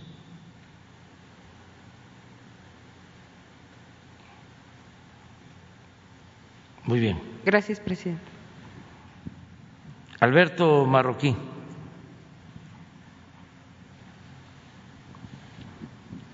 Buenos días, señor presidente, procuradora, director. Este, soy Alberto Marroquín Espinosa, corresponsal de JF Informa desde Cancún, frecuenciacat.com y desde mi portal informativo es ahoraam.com.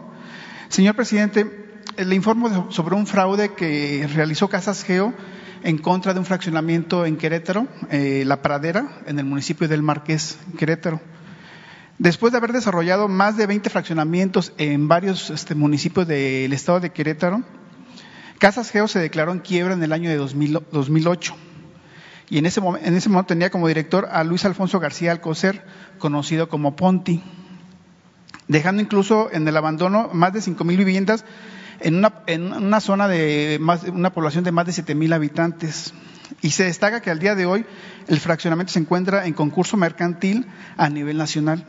Derivado del desfalco y quiebra del que sufrió la empresa en Querétaro, la problemática es esta. En 2018 derivado de la quiebra de la empresa, deciden vender las viviendas y extender los contratos de compraventa con ese vicio oculto que solo, que solo la empresa conocía y que administrativamente esperaba superar bajo promesa con el, eh, con el comprador usuario final, que incluso tengo un, eh, un ejemplo del contrato de compra-venta, de concluir las obras de la vivienda, las cuales de manera física no contaban con tinacos, tomas de agua y en algunas zonas ni, energía eléctrica, y, al momento de la entrega y, que, y luego de más de 12 años eh, de haber sido vendido este fraccionamiento, muchas de las viviendas aún no cuentan con este equipamiento.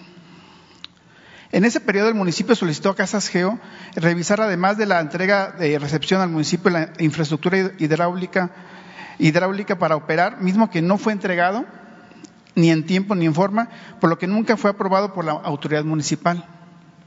Derivado de lo anterior, Casas Geo dejó abandonado el fraccionamiento desde el año 2010, sin haber terminado ni entregado a las autoridades municipales, ni a la CEA, ni a la CFE, lo que ha convertido en un foco rojo de inseguridad en el municipio del Marqués por el hacinamiento y falta de servicios.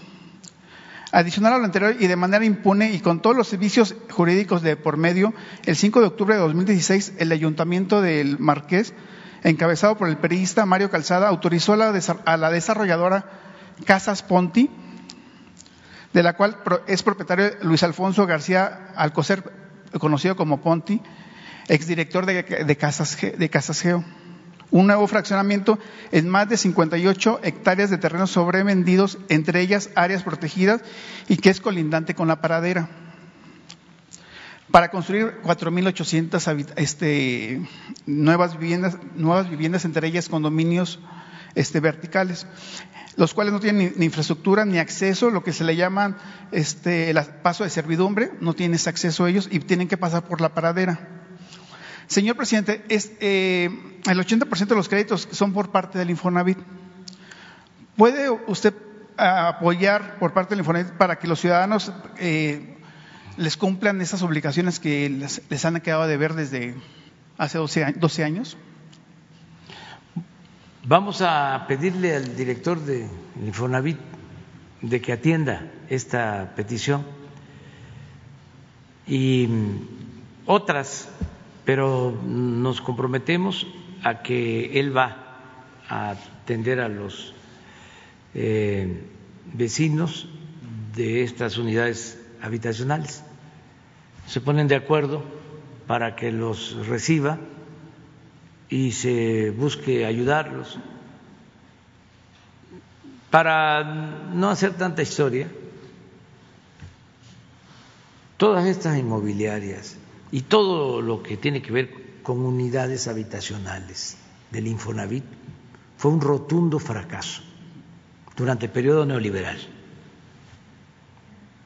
No es generalizar porque seguramente hubieron este, fraccionamientos, unidades habitacionales bien construidas, eh, bien hechas, en donde la gente está contenta ¿no? con su departamento, con su vivienda. Pero por lo general, este, lo que imperó fue la corrupción en todo lo relacionado con las inmobiliarias, eh, la construcción de unidades habitacionales. Ya lo hemos dicho aquí, el construir unidades habitacionales en eh, sitios sin servicios, sin agua, sin transporte, sin vialidades. Por eso quedaron abandonadas las casas, los departamentos, miles de departamentos en el abandono, porque era un negocio que tenían pseudo empresarios de la construcción con políticos que hicieron su agosto. Yo creo que esto eh, hay que irlo resolviendo. Entonces, un saldo, una herencia de corrupción en este aspecto, como en salud, como en educación. Aquí nos pasaríamos todo el día hablando de eso.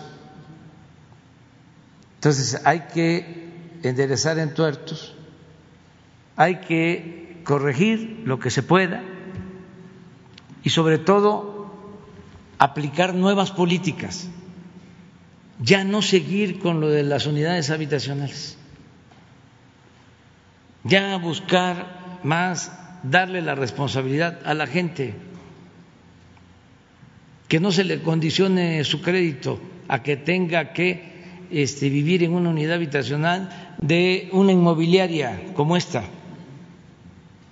o como cualquier otra, sino que reciban su dinero, su crédito y que ellos libremente actúen y compren el terreno, lleguen a su casa, si no les alcanza, pues que empiecen con dos habitaciones, un baño y ahí vayan poco a poco, como se han hecho las casas en México, como las ha hecho el pueblo. Y les va a rendir muchísimo más el crédito, les va a alcanzar. Ahora que estuve en Puebla, lo voy a decir, porque sería ya absurdo que yo no informara, pues. Este, con el programa, nada más para que se valore la importancia de que no haya intermediación, de que no haya coyotes, de que no haya organizaciones supuestamente sociales de la sociedad civil o no gubernamentales y desde luego sin intermediación gubernamental, este, dependencias encargadas para todo, filtros por donde pasa el dinero. Y se queda el dinero. Siempre en estas estructuras intermedias. Y no le llega abajo. Bueno, que es lo mismo, eh, es un giro, un gran viraje. Nada de entregar los créditos a las inmobiliarias, sino directo al trabajador, porque es mayor de edad, porque sabe lo que le conviene o no le conviene, y le va a rendir más el dinero. Bueno, el caso de las escuelas, que este, había programas, ahí está el fideicomiso, para los que defendían los fideicomisos, para tener bebederos en las escuelas. Este, todo un fracaso, pero no solo eso, corrupción, nunca este, hicieron los bebederos, se robaron el dinero. Ahora decidimos entregar de manera directa a la sociedad de padres de familia lo que les corresponde para el mantenimiento de las escuelas. No voy a decir el número porque entonces sí, pero muchas escuelas están recibiendo así el recurso. Pero lo que voy es de que las escuelas más pequeñas reciben 150 mil pesos al año. Bueno, me platican de un caso en donde la comunidad se organiza y llevan la piedra al lomo y al lomo de burro hasta lo más apartado, hasta el cerro, toda la comunidad. Allá eh, quiebran la piedra y la hacen grava. Y con los 150 mil pesos hacen el aula y hacen los baños y hasta una terraza este, para que se jueguen los niños. Otra experiencia importantísima, porque estamos cuidando de que se disperse el recurso y que pronto, y aprovecho aquí para decirlo, vayan al banco y saquen su dinero, porque hay un comité de madres, de padres de familia, por lo general son madres de familia, las del comité, ya saben cuánto les corresponde, se les avisa y tardan en ir al banco. Y a nosotros este, no nos gusta que tarden porque este, ese dinero se jinetea, para decirlo con mucha claridad. Está ahí sentado y suda. Y el interés pues, es para los dueños de los bancos y es dinero público. Entonces, lo que queremos es que se vaya pronto y se saque el dinero y a trabajar. Entonces, preguntaba, ¿por qué tarda? ¿Por qué no van? ¿No se les avisa con tiempo? Sí, pero tardan en organizarse. Estamos hablando de comunidades también muy apartadas la costumbre es que no solo vaya la presidenta y la tesorera, sino que tienen que ir este, todo el comité y a veces otras autoridades de la comunidad y luego tienen que buscar en qué se trasladan porque las sucursales están distantes y lleva tiempo, ¿no? Pero otra razón al principio por la que no sacaban el dinero es porque no creían que tenían ese dinero.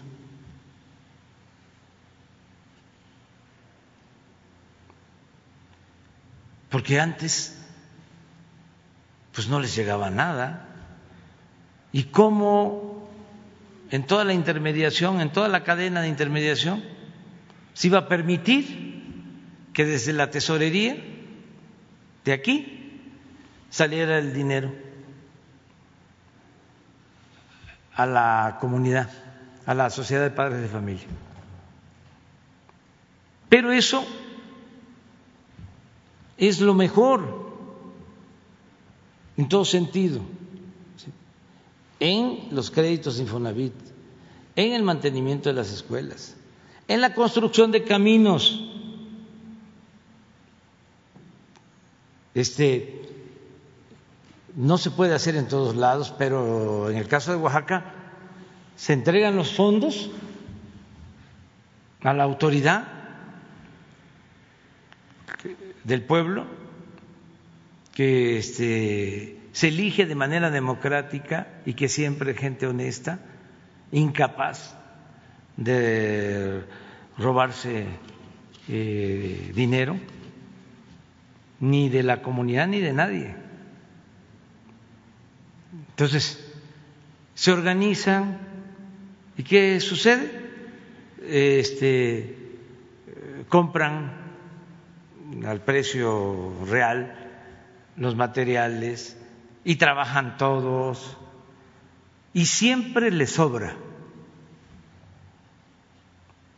Y las obras bien hechas. Entonces, ¿para qué los aparatos?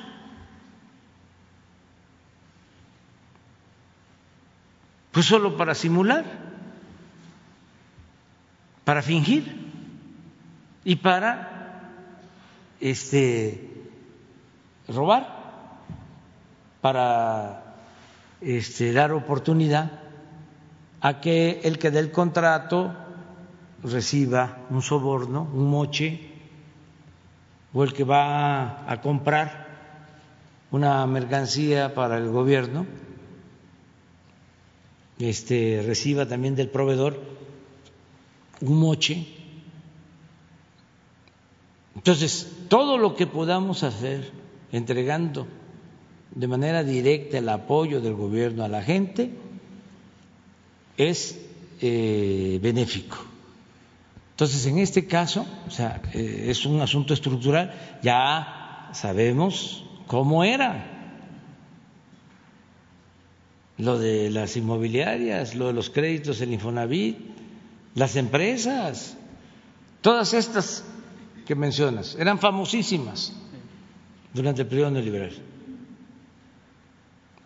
Ya, yo fui jefe de gobierno aquí y dijimos no, se van a dar permisos, porque ya la ciudad no tiene este, agua, no hay este, vialidades, además se dieron en los últimos tiempos cambios, la antigua delegación Cuauhtémoc, ahora esta demarcación que se llama Cuauhtémoc, alcaldía, llegó a tener en 1970 un millón de habitantes y ya para 2000 tenía 500 mil, perdió 500 mil.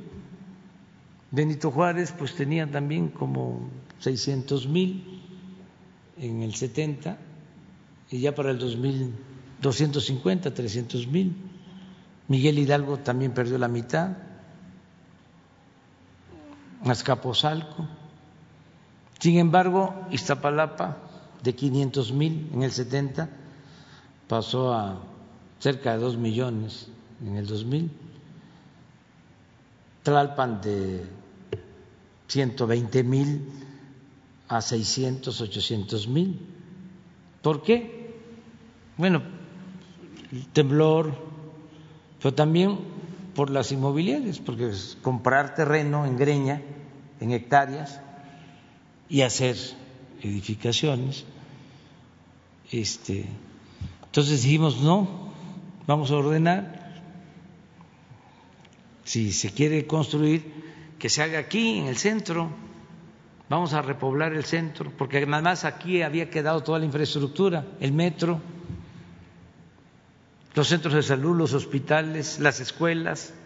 Me tocó ir a escuelas, la delegación Miguel Hidalgo, las colonias, donde estaban vacías, porque ya no vivía la gente, después de mucho auge. Entonces ahora, pues es distinto, ya se volvieron a poblar estas delegaciones, hasta se pasaron les estoy hablando del 2000 a la fecha, un cambio de, política. Por eso es importante el Estado, no dejar todo al mercado, es importante la planeación. No se trata de eh, hacer negocios, no se trata nada más de crecimiento económico, no se trata de desarrollo anárquico sino de ordenar, de planear. Bueno, eh, mientras estuvimos nosotros, aquí eh, había esa política. Y como no había mangancha, se fueron al Estado de México y un abrir y cerrar de ojos construyeron miles de departamentos. Por ejemplo, Iztapaluca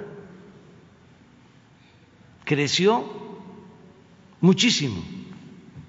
Por cierto, ayer pasé y estoy viendo que ya este, quieren también construir unidades habitacionales o ya están construyendo unidades, unidades habitacionales en otra este, zona, muchas, llamo la atención ahí para este, que vean eso, porque de dónde este, va a salir eh, el agua, este, hay escasez de agua y de infraestructura.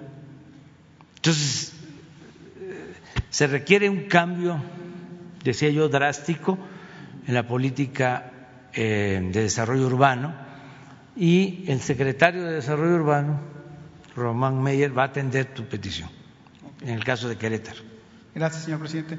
En el municipio de Tulum, en Quintana Roo, han acaparado los reflectores a nivel nacional y mundial en las últimas semanas por el caso de brutalidad policíaca. Eh, en contra de la, de la, señora Victoria Salazar, mujer salvadoreña que fue la que perdió la vida. Y volvió a ocurrir otro caso similar la semana pasada. Y ahora la situación ha, eh, ha provocado que la Secretaría de Seguridad Pública del Estado tome el control absoluto de Tulum y los elementos de esta municipalidad eh, los han llevado a Chetumal para capacitarlos por seis meses, o por varios meses, dice varios meses. Eh, ¿cómo, ¿Cómo califica usted esta acción del gobernador Carlos Joaquín? Y si usted como jefe de, del Ejecutivo Federal apoyaría con elementos de la Guardia Nacional para mejorar la conducta policial que existe en el municipio de Tulum. Esa es una competencia del gobierno del Estado. Sí estoy informado de que ellos eh, intervinieron y la policía estatal está a cargo de la seguridad en Tulum. No puedo este, decir más, solo que eh, nosotros siempre estamos en disposición de ayudar para capacitar, para formar. Lo ha hecho la Secretaría de la Defensa y lo ha hecho la Guardia Nacional. Cuando se trata de eh, policías municipales que ya están muy echadas a perder, o sea, eh, y hay que este, intervenir si lo solicitan los gobiernos estatales. Entonces nosotros estamos este, ayudando y estoy de acuerdo en la, formación, en la capacitación, en los exámenes para ir depura, depurando las policías. Hay que hacer esos exámenes y se tiene que tener eh, más cuidado a las policías. También no generalizar, porque hay buenos policías, este, no pensar que todos son eh, violentos, torturadores, ¿no? corruptos. Hay buenos este, policías. Entonces hay que estar supervisando constantemente y me parece bien lo que hicieron, eh, de que si no hay confianza en la Policía Municipal, pues es facultad del gobierno, del Estado, intervenir, que es lo que están haciendo en Tulum, para garantizar sobre todo la seguridad de la gente, garantizar que no se repitan estos hechos tan lamentables. Gracias. Eh, señor presidente, aprovechando la presencia de la procuradora Surit Romero, en este mes de abril cumplimos dos años de asistir aquí a las mañaneras y la primera pregunta que usted me dio, me ofreció, me dio la palabra, fue señalé la parte de, esa leyenda urbana que eran los rastrillos con lo que robaban la gasolina, ¿no? A raíz de esa, de esa denuncia es, surgió esa inspección más a fondo por parte en, aquel entonces por el procurador de aquella, Ricardo Schaefer. Entonces, a los 15 días de que esa denuncia que realizamos aquí con usted, eh, se encontraron el primer rastrillo en la historia de, de, ese acto delictivo de las gasolineras, no todas, pero algunas. Y me gustaría si pues, nos podría informar la, procuradora en otro momento que usted indique cómo va ese avance legal contra todas esas gasolineras que se les fue, que se les encontró ese, ese rastrillo o ese aparato con el que roban la gasolina. Pues está siguiendo un procedimiento ¿no? legal y ya se tomó el acuerdo de que donde se descubran estos rastrillos famosos que son mecanismos para robarle al consumidor que compra la gasolina, se va a proceder para cancelar el permiso al eh, dueño de la gasolinera. Eso es lo que se está viendo. Desde luego eh, lo tiene que ver la CRE, este, que es un organismo autónomo, pero nuestra propuesta es esa. Por lo mismo, porque este, hasta mancha la imagen de todos los gasolineros y la mayoría de los gasolineros se han portado bien. No son este, todos eh, delincuentes en potencia. No se puede este, eh, calificarlos a tabla rasa. Hay gente muy buena que nos ayuda, que tiene una ganancia razonable. Eso también lo estamos analizando, porque aun cuando no hay eh, un control de precio o un precio fijo, si está el mercado, sí hay un precio, un precio máximo y un precio mínimo. Y hoy este, Berenice nos explicaba, creo que el precio máximo de utilidad o este, la ganancia ¿no? de un distribuidor es 6 hasta el 6%. A ver. Aprovechamos también. Gracias, presidente. Eh, sí, estamos revisando efectivamente el margen de utilidad de lo, principalmente de los proveedores que aquí mostramos para el que el consumidor pueda identificar dentro de este mercado competitivo que hay una multiplicidad de oferentes, cuál es el proveedor que le da un mejor servicio a un más bajo precio.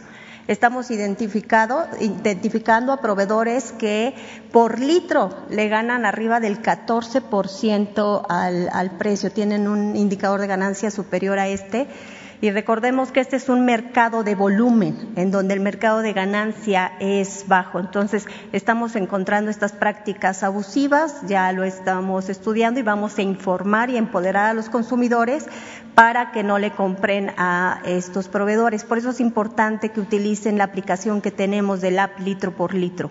Ahí pueden identificar cuáles son los proveedores que están teniendo un margen de utilidad más bajo alrededor del, alrededor del 2% y no comprarle al que está ganando un 14% o más allá por litro. Y lo mismo en el caso de los rastrillos, y qué bueno que lo recuerdas, porque eso es este, algo muy importante, fue un hallazgo. Se sabía, pero este, se investigó y se encontró con este mecanismo y lo que eran rastrillos, vamos a decir, artesanales, ya se han ido sofisticando, ya son modernos, pero se detectan, de modo que a los amigos que se dedican a la distribución de las gasolinas que nos ayuden para que no nos eh, em, metamos en cuestiones legales de cancelación de eh, los permisos o concesiones, porque tenemos que cuidar al consumidor. Además, se está haciendo un esfuerzo para que no aumente el precio de los combustibles, que no haya gasolinazos. Entonces, eh, una gasolinera bien administrada, este, aunque es poco el margen de utilidad, por el volumen, como aquí lo plantea Berenice, puede eh, ser rentable Además, hay otro tipo de servicios que se prestan y ahí se complementa ¿no? Eh, y se tiene una utilidad lícita. Entonces, se está viendo eso y también hay fenómenos que puede ser por los servicios adicionales, pero hay fenómenos en donde la utilidad es demasiado baja que también se va a investigar. Porque, ¿cómo se explica eso? Claro. Este, ya eso se lo dejamos a la imaginación de ustedes. Nada más para terminar, a ver si en alguna otra ocasión nos pueden platicar sobre la cuenca de Burgos, que es un- el cuarto yacimiento más grande de gas natural De aquí gas. en México. Y a ver qué pasa ahí, porque parece que hay un desaprovechamiento ahora con lo de Texas. Parece que, a ver qué nos pueden platicar sobre ese proyecto. Sí, esa es una historia. Nos va a llevar tiempo, Sí, por eso por eso. Después lo vemos. Muchas Lo de la gracias. cuenca de Burgos para la explotación del gas. Vamos con Alejandro Lelo de la Rea. Buenos días, eh, señor presidente. En el contexto eh, de este proceso electoral, presidente, las restricciones legales que hay, yo quiero retomar un tema, eh, sobre todo su gobierno, que ya no quedó, sobre todo la presidencia de la República, impoluta en términos electorales. En la sentencia SUP-RP 109 diagonal 2019, es una sentencia, no sé si usted recuerde, de octubre de 2019 en la que se sanciona, o más bien el Tribunal Electoral del Poder Judicial de la Federación le instruye a usted que debe sancionar a su vocero presidencial porque violó la eh, veda electoral en las elecciones, recuerda que hubo el 2 de junio de 2019. Ya nunca supimos, presidente, en qué quedó ese asunto, nos iban a informar, nunca nos informaron qué tipo de sanción usted eh, le aplicó a su vocero Jesús Ramírez y en esa misma lógica que nos pudiera decir de- no solamente qué sanción le aplicó, sino saber eh, cuál es el señalamiento, cuál es la indicación a todo el gobierno federal de quienes se atrevan a violar alguna norma electoral, cuál es la sanción que usted las, eh, les aplicaría en casos como este, señor presidente. Bueno, hay una instrucción y hay una convicción, que es lo más importante, de que no debemos eh, intervenir en el proceso electoral, porque no somos iguales a los anteriores. Nosotros siempre hemos luchado en contra del fraude, en todas sus manifestaciones. Hemos sido víctimas del fraude electoral desde años. Un día voy a poner un documental sobre el éxodo de la democracia. Lo voy a subir a las redes. Hace poco subí el discurso que di hace 16 años cuando el desafuero, pero este eh, éxodo fue de antes,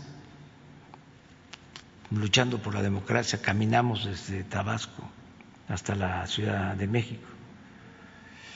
Entonces es una convicción, es un principio. Nosotros no somos eh, delincuentes electorales, no somos mapaches electorales, no hemos eh, cometido fraudes, ni vamos a cometer fraudes de ningún tipo.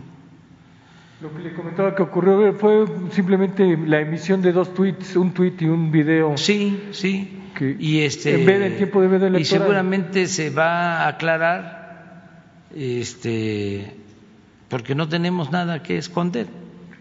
O sea, no eh, somos iguales.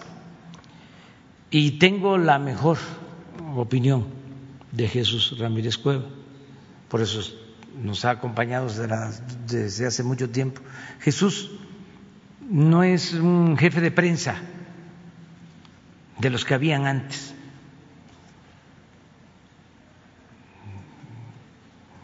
Personajes este, históricos, ¿eh? los que manejaban la prensa en presidencia. No tiene nada que ver.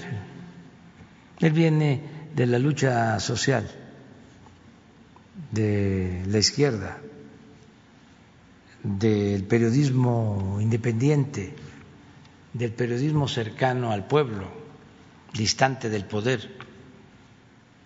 y Jesús es un hombre honesto, no es eh,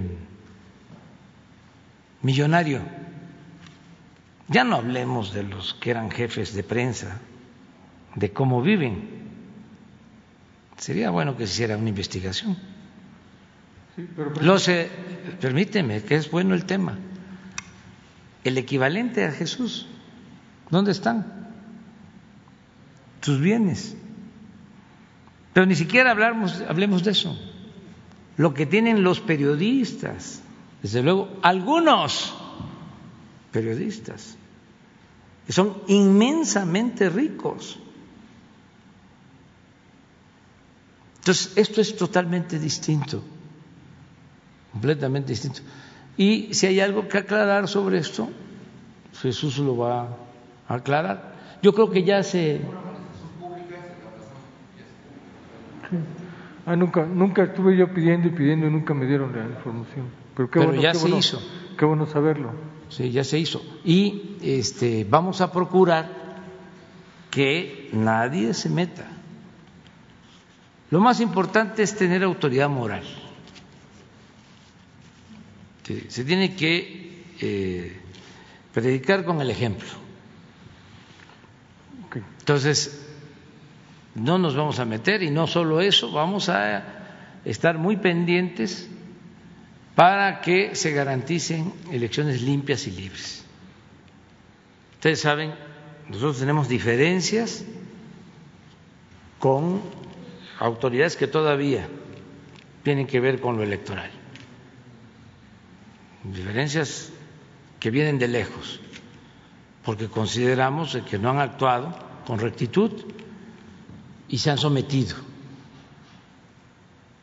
a grupos de intereses creados, políticos y económicos. Y lo saben bien. Hay en el Tribunal Electoral quienes avalaron el fraude electoral del 2006, que firmaron desplegados. Existen los documentos sosteniendo de que no hubo fraude. Tenemos diferencias, pero no solo eso, hasta hace poco se hacían de la vista gorda y otorgaban registros a partidos y otorgaban registros a candidatos que no les correspondía y muchísimas cosas. Nada más la elección del 2012, nada más lo repito para que no se olvide porque está de moda la amnesia el olvido. Presentamos una denuncia porque habían rebasado los topes de campaña, pedíamos que se anularan las elecciones. En el 12 ya hay constancia de lo que les estoy planteando. ¿Qué resolvieron? Que los que habían rebasado el tope de campaña éramos nosotros porque fuimos nosotros. ¿Qué pasa después? Pasa el tiempo, se ventila el asunto de Odebrecht. ¿Qué es lo que se sabe?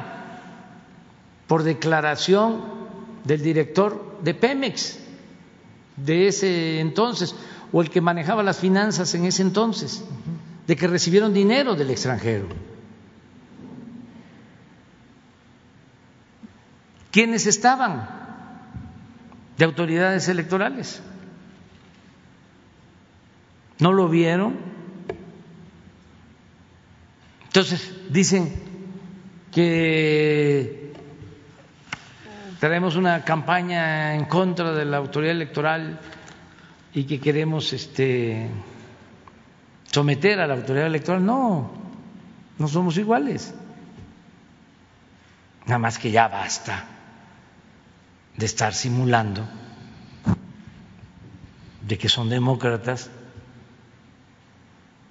cuando siempre han estado al servicio de la antidemocracia. Siempre.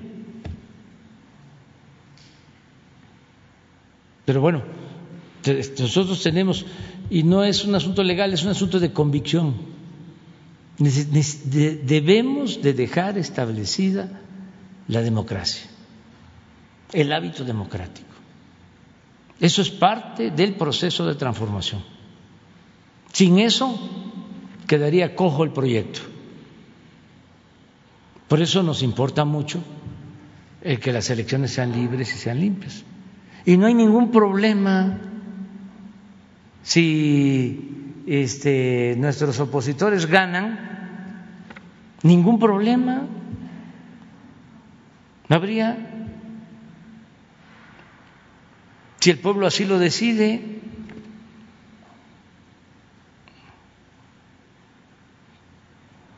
que este, si ganan nuestros opositores y tienen mayoría en el Congreso, nos van a quitar el presupuesto. No está tan fácil. No es así. Que van a quitar los programas sociales porque es populismo, porque es paternalismo. No está tan fácil. Nada más les recuerdo de que el Ejecutivo tiene facultad de veto. Cuando fui jefe de gobierno, dos partidos, la misma historia. Me impusieron que eran mayoría de que el programa de apoyo a adultos mayores solo se entregara, según ellos, a los pobres. O sea, focalizado, como todas las políticas que les recomendaba el Fondo Monetario Internacional y el Banco Mundial. Dije, no, esto es universal, esto es distinto, porque no solo se le está dando el apoyo al adulto mayor por la pobreza. Es un apoyo que al mismo tiempo es un reconocimiento por su aportación al desarrollo del país, por todo lo que han hecho durante la vida. Y eso les da un merecimiento para vivir con un poco de holgura en el último tramo de su existencia. Es un concepto distinto. Como tenían mayoría en la Cámara, me impusieron de que nada más fuese a un grupo y no universal.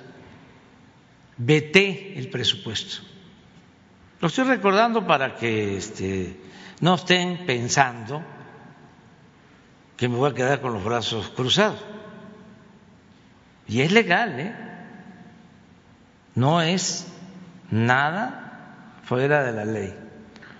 Pero creo que a nivel federal no se puede porque es un decreto unicameral. Era Asamblea Legislativa si se podía, pero entiendo que a nivel federal no, porque es decreto unicameral el presupuesto de este, egresos. Hay procedimientos legales. Hay procedimientos legales. ¿En qué terminó? en aquel entonces en que se convencieron, porque si no se aprueba el presupuesto, si hay eh, diferencias, se puede este, aplicar el presupuesto anterior. En tanto, se resuelve el fondo. Entonces, no es un asunto que sea de vida o muerte. Es parte de la democracia. Y nosotros, pues no podemos hacer un fraude electoral para tener mayoría en el Congreso, eso nunca lo haríamos. Nosotros este, vamos a respetar lo que la gente decida. Eso sí, hay dos políticas claras dos proyectos de nación, distintos y contrapuestos. Eso es clarísimo. Hay quienes este, eh, no quieren al pueblo y nosotros les tenemos amor al pueblo, aunque no les guste y aunque me critiquen. Hay diferencias. Entonces, no somos clasistas, no somos racistas, no discriminamos, somos humanistas.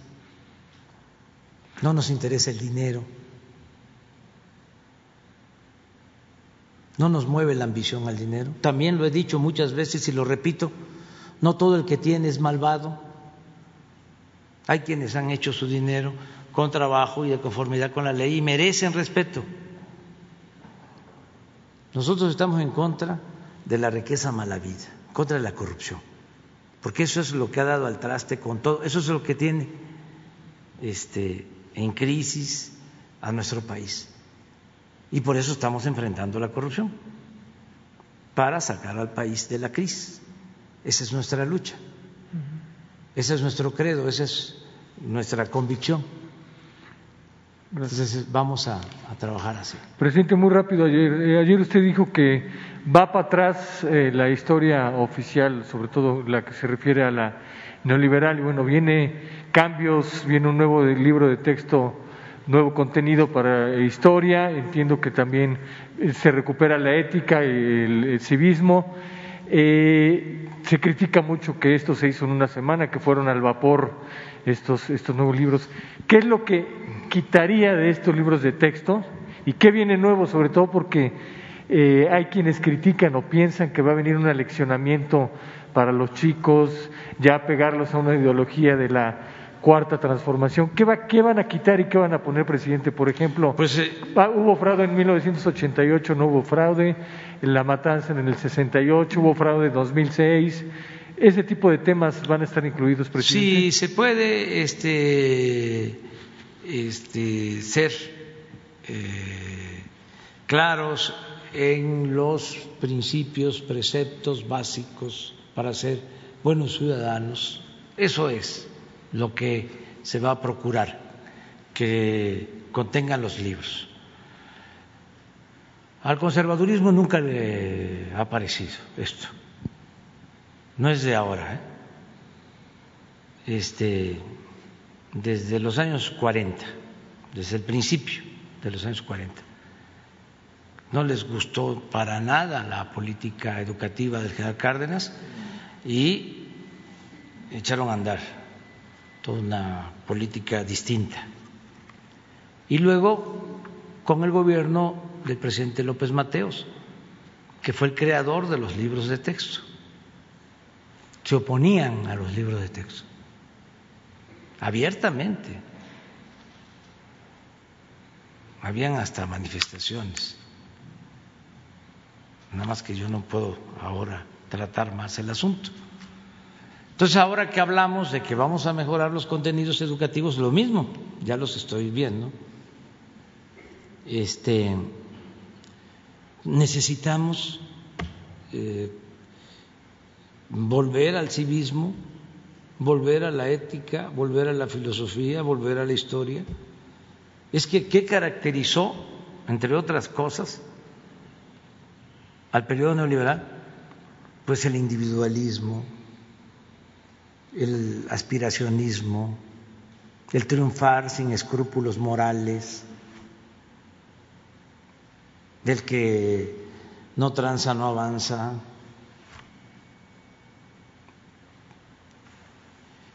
Entonces, tiene que haber fraternidad, se tiene que insistir en que solo podemos ser felices si somos buenos, solo siendo buenos podemos ser felices. Y el amor al prójimo y preceptos que son universales, que no tienen solo que ver con las doctrinas o las corrientes religiosas que vienen desde los griegos. humanismo, tronco común para que si se llega a ser astronauta, científico, eh, experto en eh, la medicina, en cualquier rama, se tenga siempre una base eh, humanista este, para siempre estar pensando en los demás, siempre estar pensando en la sociedad. ¿Qué querían, por ejemplo, que nos olvidáramos de la historia? Estaba de moda lo del fin de la historia. ¿Para qué meterse a recordar a Hidalgo y a Morelos y a Juárez y a Madero y a Villa y a Zapata y al general Lázaro Cárdenas? No, eso no. Al contrario, hasta financiaban películas para demeritar a nuestros héroes. Entonces, nosotros tenemos que regresar a la historia, que es la maestra de la vida, y al civismo y a la ética. Y si se van a modificar los contenidos. ¿Cómo vamos a estar nosotros impartiendo clases enseñando con libros del periodo neoliberal? ¿Algún ejemplo que nos pueda dar, presidente, de algo que ya está definido que se va a modificar? No, hay un equipo muy bueno que está trabajando en eso y no hay nada de extremismos, porque eso este, no ayuda, los extremistas no aportan es eh, conocimiento sobre valores, fortalecimiento de valores culturales, morales, espirituales. Eso es. Claro que se van a, a inconformar, pues sí. Pero este tenemos que este, seguir eh, fortaleciendo la revolución de las conciencias. Porque lo único que va a quedar, este, y no van a poder quitar, no van a poder borrar, es todo lo que vaya al pensamiento, a la conciencia, todo lo que logremos de cambio de mentalidad. No, además lo pueden este, destruir, pero eso no. Entonces, por ejemplo, el que se pueda tener derecho a la información, que la gente siempre esté pidiendo informes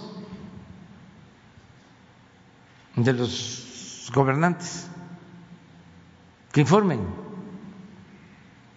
Antes no se informaba. Entonces, todas esas cosas pues van a quedar, va a ser muy difícil que en el futuro ya no se informe, que se regrese al boletín, a lo que dicen los noticieros de radio, los noticieros de televisión, lo que dice la prensa, nada más.